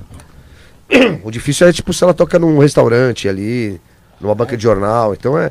Claro que não dá pra arrecadar tudo, né? Eu imagino não, que não, não, dá, dê. não dá. É, você não tem material humano barzinho, pra tá fazer tocando, isso. Não tem condições. Mas numa rádio, com certeza, tem uma execução pública ali, uma rádio é, que tem o seu dial, uma, né, uma rádio por menor que seja, ela tem uma- Então- o seu espaço dentro de um dial e isso já deve ter um, uma forma. Então, toda vez que toca, vamos supor, CPM, numa rádio, cê- vocês estão ganhando alguma coisa. Eu te ganho direitos autorais. Não sabia, eu achei que tinha... Dependendo tipo, do. Tipo, na verdade eu ganho como intérprete, né? Porque eu canto em todas as músicas. Mas se é, se é autoria minha, eu ganho como autoria, como intérprete, como tudo. Quais são, as, quais são a autoria sua? Assim, Puta, que- tem um das- monte, não, mano. as- Um monte, mano. Mas das que... A Regina Let's é minha. A música não, a letra, né? Tarde de outubro, é, boa parte é minha, mas a gente fez em conjunto uma parte também. O Mundo da Volta, a letra é minha. É, Honrar Teu Nome, Pagar Pra Ver. É, Cara, tem muitas músicas. Das conhecidas, se fala? É, as minhas foram mais do começo mesmo, os singles. E qual era a inspira- inspiração que você tinha? Era por coisa da tua vida? Você pegava algum... É, da vida mesmo, de tudo que acontece na minha vida. Amor, raiva, sentimento de revolta. Você escreve tudo, Você ainda escreve? lógico. Você escreve só pra música? Ou você escreve pra você? Eu escrevo vários textos, meu. Depois eu consigo usar umas partes de algumas coisas. Sempre vou dar uma revisitada nesses textos. Essas músicas novas que a gente tem de sobra, é, algumas foram feitas assim. Eu mandei alguns textos pro Luciano, ele musicou os textos. Acabamos acrescentando umas coisas, outras na hora ali. Então é diversas formas de fazer. Você pensa em fazer um livro? Penso, penso sim. A Thaís até falou disso agora, quando eu fui no banheiro. Sério? Fazer um livro, né? ah, eu tenho vontade de fazer uma biografia, cara. Mas é, mano, com- complicado pra caralho, né, mano? Eu vou pra ela. Biografia deve ser uma coisa muito complicada de você fazer, né, cara? Porque... É difícil você falar de você mesmo. É, mas assim, just- geralmente alguém tem um biógrafo mesmo que senta Tem com uma você ali e visão fala, ali, vamos tá? lá, bababá. Aí você vai trabalhando em relação a isso. Mas isso é uma, é uma coisa foda e ao mesmo tempo, como você falou, é muito difícil. ah, né, foda é que cara? essas coisas acontecem só quando você morre, né, mano? E fica em homenagem, tá ligado? É só quando você morre, né? O mano? Jô Soares mesmo. Na pandemia eu tive uma ideia de começar a escrever sobre a minha vida, assim. Mas não foi pra frente, cara. Eu, sei lá, não tive muita paciência, mano. Mas eu deveria ter feito. E, Badawi, como é que é o Badawi empresário, cara? A mesma coisa, mano. É. um pouco mais experiente, né, mano? Tipo, é, com relação ao bar, eu, eu É. demorei alguns anos pra entender o funcionamento de um bar, de uma rede de bares, né? Hoje a gente tem seis bares. Não é simples, mano. É... Mas hoje eu domino, assim, claro que não sozinho, né? Mas domino bem o ramo, assim, onde eu tô é, me relacionando como empresário, né? Você vai aprender aos poucos, né? Não tem jeito. Mas eu sou essa pessoa simples, cara. É, não tem nada formal, assim, na, nas reuniões que eu faço com os patrocinadores ou com alguém que vai se relacionar ao bar, um franqueado. É, é badawi do jeito que é, né, mano? palavrão, vai, às vezes é de bermuda, se tiver calor, chinelo, foda-se. Tem essa não, mano. Não importa a ocasião ali. É, mano, eu, eu sempre abominei esse bagulho de. Acho que tem que ter um bom senso, né? Você É, sim. vestir uma, uma roupa adequada pra determinadas situações, mas. Cara, não, não acho que isso seja determinante em, em outras situações. Você, pô, vou, vou fechar uma franqueada, um franqueado ali, uma loja nova. Eu necessariamente preciso de camisa, de botão ou de terno. Não, não preciso. Posso de chinelo, entendeu? Tem uma, tem uma pergunta aqui do chat aqui. Fala, caralho. A, a Laís Andrade perguntando se a formação da banda é de Barueri. Não, não, na verdade é isso, cara. O, é, a gente. A nossa caixa postal era de Barueri. Mas na época que a gente montou a banda, o, o Oli morava numa família ali também. Mas o município era Barueri, por isso que, a gente sempre, por isso que sai sempre como Barueri, né? Porque o município não é Alphaville, Alphaville é o bairro. É o bairro, né? Então é, é, Nossa caixa postal é de Barueri, por isso que foi lançado é, sempre o endereço, a, a origem como Barueri, né? Olha aí. Em relação ao. Mas a banda durou pouco lá, porque a gente. No primeiro disco eu já mudei de lá, entendeu? é. Então tá respondida a pergunta da Laís. Laís, nome dela? já se inscreve aí. Laís Andrade. Mas Andrade. Já se inscreve aí. A Laís também que comentou aqui, ó. Que a música preferida dela é Recíproca. É, o Eric Marques comentando aqui que o último show que ele foi do CPM foi em Guarulhos, no Rancho Sertanejo. Ele falou que foi demais. No Rancho Sertanejo? Rancho Sertanejo. É, caralho. Tem do palco e som É. Marques, tendo palco, público e som. Microfone. É. Ó, é, e como é que é o, o, o Fogaça, cara? O Fogaça, ele é seu sócio. É. Todo mundo vê ele, o Fogaça do Masterchef, que, mano, só falta. Ó, isso aqui eu não gostei, isso aqui é assim. Nada, ele é mó, ele é mó, meu, ele é, é um cara bonzinho, mano, um cara justo. Porque ele tem aquela voz de cigarro dele lá, né, meu? Ele fuma. Ah, fuma pra caralho.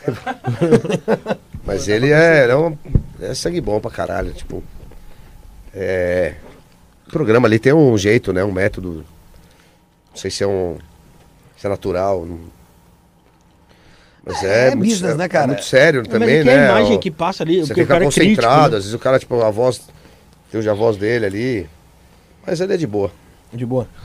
Em relação, você falou de cigarro, qual que é a sua relação com a maconha que você tava falando aqui, cara? Você falou, sou maconheiro mesmo, sou ativista, tal, tal, tal. Cara, eu fumei começou? maconha a primeira vez com 14 anos, adorei. É, E desde então eu sempre lutei pelo, pela legalização dela, sabe? Claro que não tão jovem, né? Não- Enfrentei muitos problemas em casa quanto a isso. Com família. É, mas eu sou um cara muito ansioso, tenho insônia, então eu sempre tive uma relação muito boa com maconha, sabe? E de uns 15, 10 anos pra cá eu realmente é, assumi isso de vez, assim, de, de postar e de, de estudar sobre isso, é, de, de falar de forma mais clara. O mundo inteiro tá falando disso de forma mais clara e mais aberta, né? É, tipo, se você for pensar, nos Estados Unidos já tem empresas de capital aberto, né, cara, que são ligadas à maconha. Então é, é uma realidade, não tem volta mais.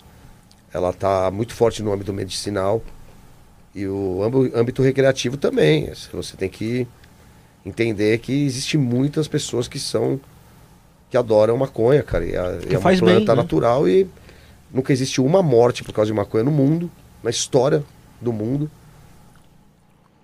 O Existe álcool é- sim o lado negativo que pode ter. Se você tem um desequilíbrio emocional, se é um, você tem tendências esquizofrênicas, é, isso não é bom. Porque tudo que altera a sua maneira de pensar. Mas aí você também não pode beber, você não pode. Sim, É. cara. A bebida acho que é muito mais prejudicial, né, cara? Assim, é lógico, tudo que você souber fazer com consciência, você vai Claro, conseguir se mas- manter bem. Mas, é, Mas se você fumar 20 baseados, você dirige, tranquilamente. Eu Tá tenho, ligado? eu, eu tenho uma pergunta. Se você for uma pessoa que não tem nenhum tipo de distúrbio mental. mental nem nada. Outro É. dia Eu veio tenho um policial pergunta, aqui. Ah, pergunta. Você que, você que, você que tá mais a parte desse assunto, eu cresci ouvindo de meu pai, da, da- de todo mundo que a maconha é uma entrada para um caminho de entrada para outras drogas. Isso tem alguma coisa a ver ou não? A porta de entrada principal é o álcool. O álcool te. Dá o álcool na mão de um ex-viciado pra você ver o que acontece. Sei lá, o cara se treme só de O olhar. cara vai pra quebrada na hora. Entendeu? Maconha é maconha. É claro que, é, por ser proibida, inclusive, É. você pode ter uma proximidade de outras drogas mais pesadas, né? Mas Por isso que a gente luta também pela legalização. E, e assim, eu, eu, eu sempre falo mais sobre a maconha, mas eu acho que o problema de todas as drogas deveria ser enfrentado de outra forma. Porque é um problema. Saúde pública, É né? um problema de saúde pública, não de segurança pública. E, e a maconha não tá nem nenhum nem outro, cara. Sabe, a maconha ela pode ser tratada é, de forma muito mais a- é, distante de outros tipos de drogas, inclusive de álcool. Sabe? Porque é, um- é uma, é uma planta, mano. É... Aí vão falar, ah, tudo bem, cocaína também é uma planta, papoula também é uma planta, mas ela passa por um puta processo pra se tornar a droga processo, final. né? Químico, A maconha é né? maconha, cara. Assim, Pegou a planta jeito que lá sai do, do- do- ali vai pra seda, entendeu? Pô, da hora Outro essa- dia essa veio, veio um você tem. policial aqui. Mas é que tá, eu acho que isso é, os caras, em vez de injetar dinheiro, isso no mundo, não só no Brasil, em vez de injetar uma- trilhões de, de dinheiro é, em política antidrogas, na segurança, você tinha que, que- que investir metade disso em programas de conscientização, sabe, de, é, de, de clínicas de reabilitação para outros tipos de drogas mais pesadas, viciantes, mesmo, mesmo, mesmo o dinheiro proveniente da maconha. Você poderia usar muito mais para isso do que injetar dinheiro do Estado numa causa perdida. Entende? Porque a procura vai existir, não vai parar. Quem quer fumar maconha, fuma. Pra todas as drogas, né? Tem, é, o- é, veio aqui também antes de o Rafinha falar. veio- agora eu não lembro quem foi que falou aqui, que veio, que veio aqui e falou referente a isto. Mais ou menos isso que falou. É que já viu que não dá certo esse modelo de combate, essa, essa guerra contra o nar- o narcotráfico. Né? Quantos. Acho que foi a Isapena, Só isso. Quantos deputado. anos tem isso daí? É, é um dinheiro muito alto que é investido e não. Vamos, vamos ser bem sinceros. Não sai do Não tem lugar. retorno, né? Não Mas acontece o seguinte, você perde muitos policiais, Verdade. né? Em guerra contra o tráfico. Sim. Você mata muito inocente. Muitos. Você prende muito inocente. Você prende usuário. E o cara podia estar numa clínica. Falando de todas as drogas, não só de maconha, hein? Maconha é a pequena parcela que tem algum problema é, É relacionado ao uso de maconha. Essa pessoa ela, tranquilamente pode parar ou pode procurar um- uma ajuda psiquiátrica. Não precisa tomar remédio para você parar de fumar maconha. Muito pior o cigarro. A indústria do cigarro é muito mais assassina do que qualquer outra droga. Entende? Tanto então é. Câncer, né? Eu acho que o problema das drogas, em geral, deveria ser discutido de outra forma e tirar da mesma prateleira das outras drogas a maconha. A maconha, mano, é um caso à parte e ela tem essa, é, não só essa propriedade medicinal muito poderosa, muito, que nenhum remédio, nenhuma indústria consegue é, resolver, seja no tratamento de câncer, de AIDS, de, de epilepsia principalmente, de glaucoma, de Alzheimer. Isso comprovadamente. Fora que você pode usar a matéria para fazer papel, para não destruir o mundo. é, porque a planta ela cresce muito rápido, não, não igual o eucalipto que demora 30 anos para você poder colher. É, pode fazer roupa, pode fazer combustível, pode fazer produtos de limpeza, perfumes, pode fazer mil coisas. Cosméticos. E poluir muito mais, muito menos o mundo. Entende? Então, a luta é essa. Além de ser legal pra caralho, né? Porra, é gostoso demais fumar Te baseado. dá uma onda. A gente Ô, começou, você é louco. Eu durmo neném, né, mano? Eu sou, tenho, tenho insônia, velho. Sou ansi- ansioso pra caralho. A gente conversou aqui com a Isapena. Você fala que você vai falar do policial antes que eu te cortar de novo, caralho. Ah, não, que o policial veio aqui. E aí eu tava falando que eu achava que o álcool era muito mais prejudicial que, que a maconha. Qual policial Aí foi? foi o Ari do Grau. Aí eu perguntei pra ele se ele já. Quantas brigas de, de maconheiro ele já teve que, que atender? só que ouvir reggae, mano. É o que eu falei. E fazer é. luau, mano. O cara tá dando Dá risada, risada, tá contente. né? curtir, O mano. álcool Comer. não. O cara come pra caralho, movimenta a economia local ainda. Vai pedir pizza na Vai pedir madrugada. pizza na É, madrugada. É, o cara, o álcool não, o cara vai, vai chega em casa, bate na mulher, todo, Bate o carro, mata uma família mata inteira. a família inteira. Pô, é bem Porra, diferente. total. o... A Isapena, vicia também. a Isapena veio aqui, a Isapena, deputada, e falou que ela era a favor da descriminalização do crack. Porque, eu vi, porque assim, eu fui pegar, pegar uma, uma, uma peça nela, brincando com ela aqui. Aí eu falei, Isa, você é a favor da liberação? Ela já. Da maconha, ela chega a falar da maconha. Eu falei, do crack? Zoando. Aí ela, olha, eu sou a favor da descriminalização do crack. Claro, pô. Do usuário. É, do usuário. Mas né? eu acho que o usuário de nenhuma droga vai, vai preso mais, se não me engano. né? É, como eu não uso outra droga, então é só maconha, então é. Não, mas acho que também não, acho que não vai não. Acho que não vai não. E maconha é droga também. Depende do.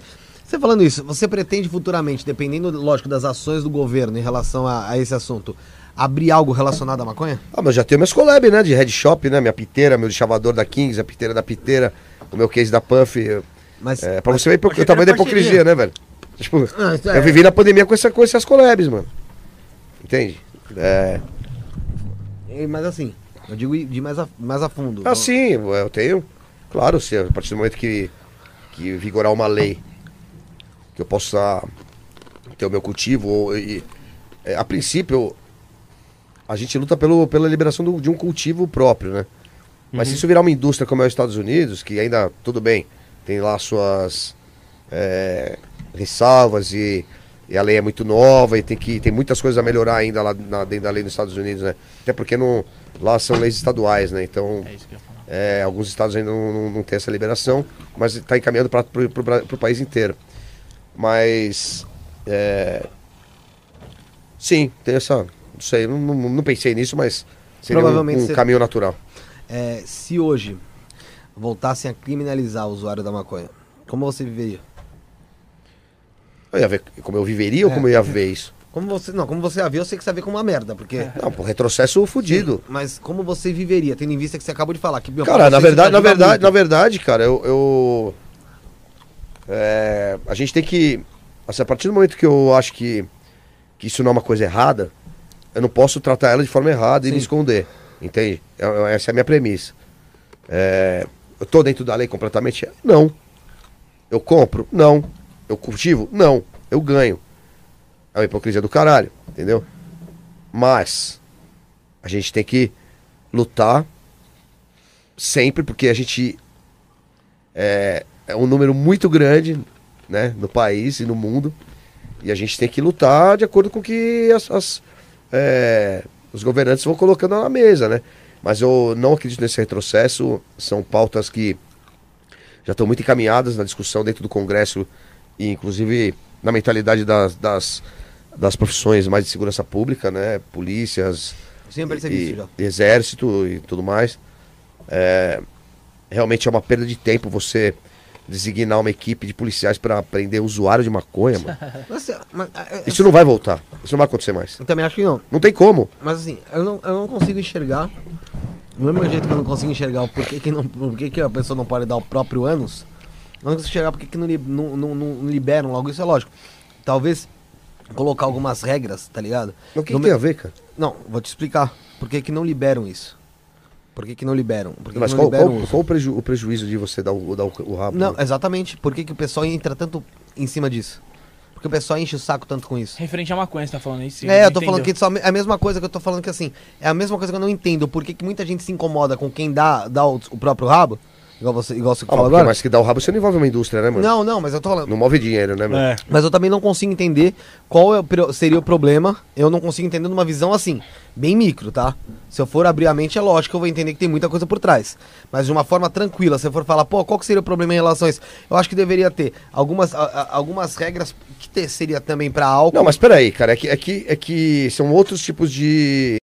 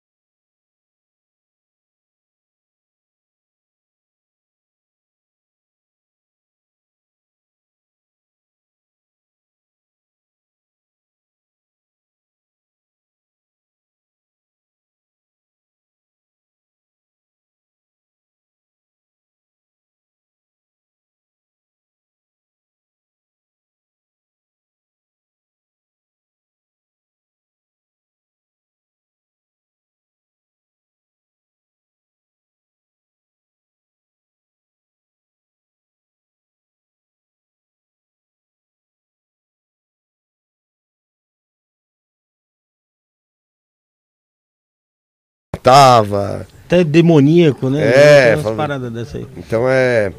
Teve esse conceito e foi só crescendo, né? Principalmente no. Depois no governo. É. Como é que chama? Antes do Nixon, cara. Do Nixon. Eisen, Eisenhower. Eisenhower. É, acho que é isso. Enfim, os caras injetaram dinheiro pra caralho na máquina de segurança pública e é, na política antidrogas e foi só uma bola de neve pra realmente demonizar a erva, né? É, entendi. Deixa eu só explicar isso daí pra, não, pra esse pessoal não falar que eu sou um, sou um monguchongo, né, cara? Eu quis dizer É, assim. que a gente tava terminando de falar, né?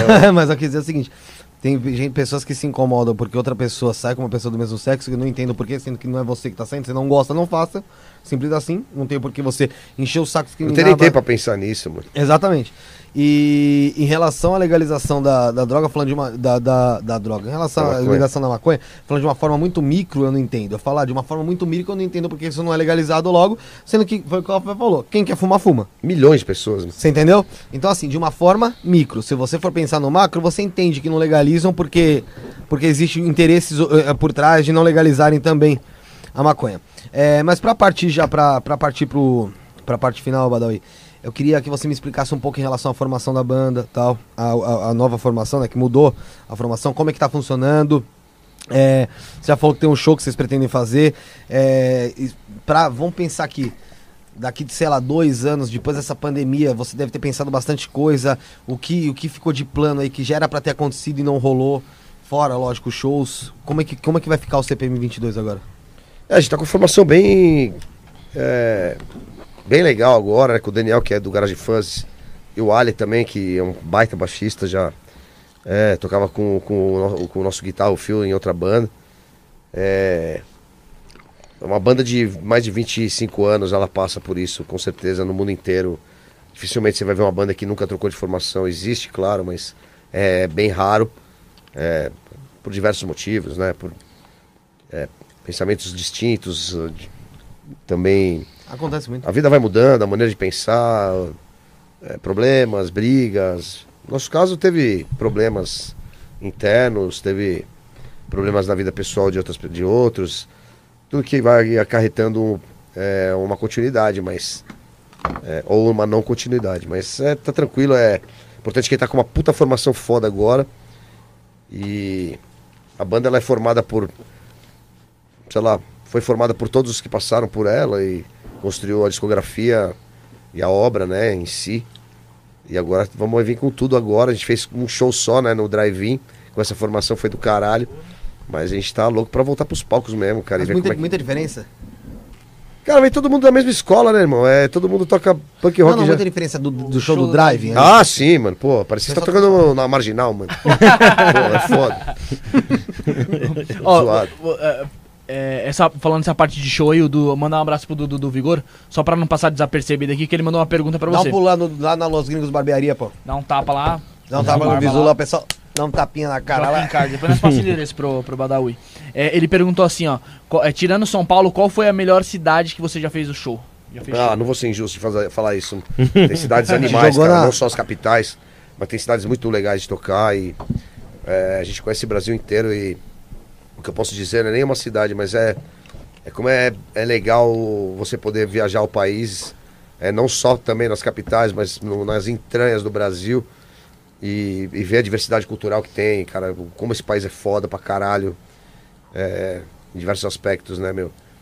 A gente só precisa realmente de uma é, já voltando para aquele assunto mais social mesmo, de é, pensar para frente, pensar que o Brasil.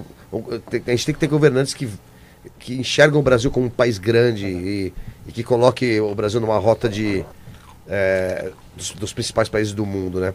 Porque o Brasil tem uma diversidade fodida. Você vai para Porto Alegre é do caralho, você vai para Manaus é do caralho, você vai para Santos, Curitiba, é, Campo Grande, é, cara, Sergipe, sei lá. É muito foda, assim. Tem, tem, o Brasil é muito foda. E vale a pena falar também que quando você toca, eu não sou músico, né? Pareço, tudo bem, mas não sou. É, quando você toca fora dessas capitais, o pessoal fica numa paixão desgranhenta, cara, porque não tá acostumado É um a receber evento, o né? pessoal. É, tem esse lance também, né? Aquelas pessoas que estão nas capitais É, Tem um acesso mais fácil também, né? é, tem, rola, rola mais coisas, né? Tem mais acesso à cultura. e, ó, são cidades mais ricas, então acaba atraindo mais atrações de diversas áreas. Isso faz com que as pessoas também sejam mais é, exigentes, né? Então, vezes você vai para o interiorzão do Brasil, onde não- ninguém está acostumado a ir, é, realmente a carência é grande, né? As pessoas também, de repente, não tem muito tempo, não tem. Às vezes não é nem questão de grana mesmo, é. Sei lá, você vai tocar em Belo Horizonte de repente o cara que mora é, no interior de Minas Gerais não, não vai pegar o carro quatro horas para ir ver o show, né? Uma vez na vida ele vai, mas ele não vai quatro vezes, não vai em todas as turnês. Então é legal quando você vai para o interiorzão mesmo, e não só de outros estados, né? Interior de São Paulo também, o estado é muito grande. Você, você vai para cidades incríveis aqui. Então é. Realmente é muito louco. Qualquer lugar que a gente vai tem uma experiência diferente, uma experiência incrível. É, é bem legal, mano. Viver de alguma profissão que você viaje pelo Brasil é, é do caralho, mano. Ah, lógico. Seja né? jornalista, ou seja como produtora, vídeo, é, enfim. Cada dia, É. cada lugar tem. É tem- muito legal, é. Eu, eu aprendi muito assim com o Brasil, viajando pelo Brasil, sabe? Porque você conversando na van com o motorista, você tá tendo uma aula da cidade, da região. Então isso acaba te engrandecendo. Eu, ainda mais eu que fui um, um péssimo aluno, cara. É, eu a- adquiri muita cultura viajando, tocando de e conversando com as pessoas, tá ligado? Pra caralho. Sério mesmo? As quatro vezes, mano. Mas repetiu porque você largava a mão ou repetiu por Ah, prova mesmo? Cabulava a aula, ia pegar onda. Falta, se fodia e já. É, aí não estudava também. Tava surfando, ia ter uma prova importante, não sabia nada. Chutava tudo. Ah, isso é assim. Ah, ser de certo. Vai no ser de certo. Mas é uma bosta, né, cara? Porque. É. Perdi muito tempo na vida também, né, mano? Meu pai falava, mano, só se arrepender. Você tem oportunidade de estudar. E você você é criança, você é moleque, você não ouve, né, mano? Não, Queria é saber de vida. andar de skate, de dar rolê com as minas.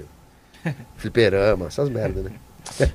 Badawi, Essas merdas não, né? Não, pô, é da hora pra Caralho, mas caramba. Viveu, digo- né? hoje não tem mais. Tem vivência, Essas né, mano? distrações da vida, né?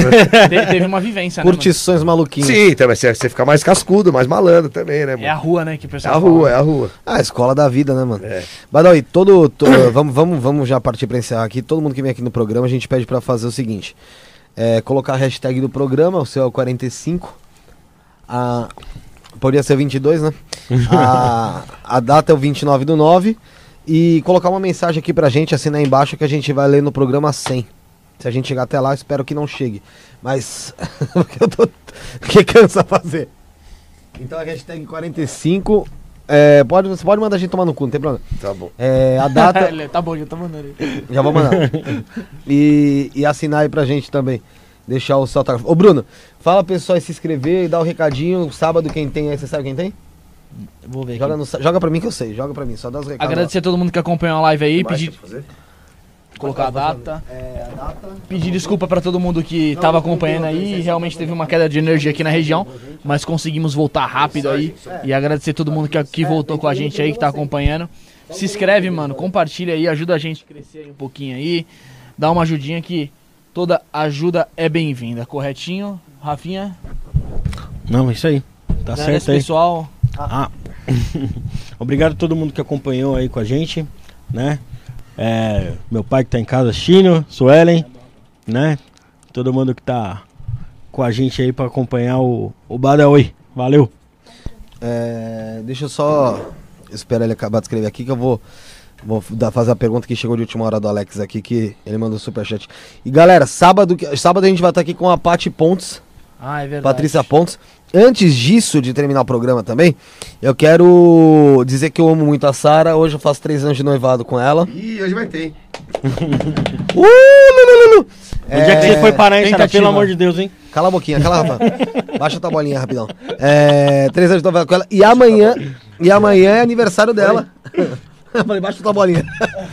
E amanhã é aniversário da Sara também, já deixar os parabéns pra ela aqui. Dia 30, aniversário dela. Libera aqui pra eu pegar a mensagem, libera Fora.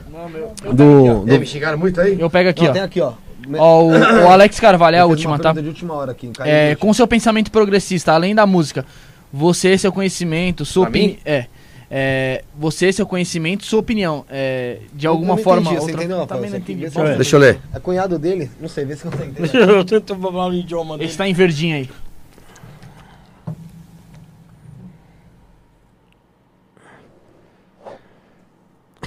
acho, acho que faltou uma palavra. Acho que ele quer dizer se meu conhecimento mudou minha opinião de alguma forma. Ah, é, verdade, é. Pode ser isso, né?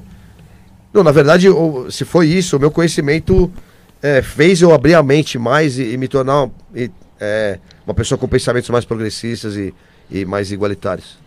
Se foi isso, né? Não sei o que é isso, é isso que ele perguntou. Deve ter sido isso. Badawi, parafraseando o Abu Janra do Provocações, pra você o que é a vida? É, a vida é um. É um. É uma oportunidade de você escrever é, um roteiro de acordo com as coisas que você vê a cada segundo e, e com oportunidade de mudanças. Você pode editar de, de formas diferentes. é, desde que você seja uma pessoa justa e e que veio pra essa terra pra para somar e não pra atrasar ao lado de ninguém. Tá certo. Valeu, Badawi. É nóis, tamo junto. Galera, não esquece, sabadão a gente tá de volta aqui no Estúdio Podcast é, com a Patrícia Pontes. Agradecer a Thaís, conversou com a gente, gente boa demais. Josiel Thaísão. Cândido, Guilherme, todo mundo que tá aqui conosco. A gente tá de volta então aqui no próximo sabadão, beleza? Valeu, tchau, tchau.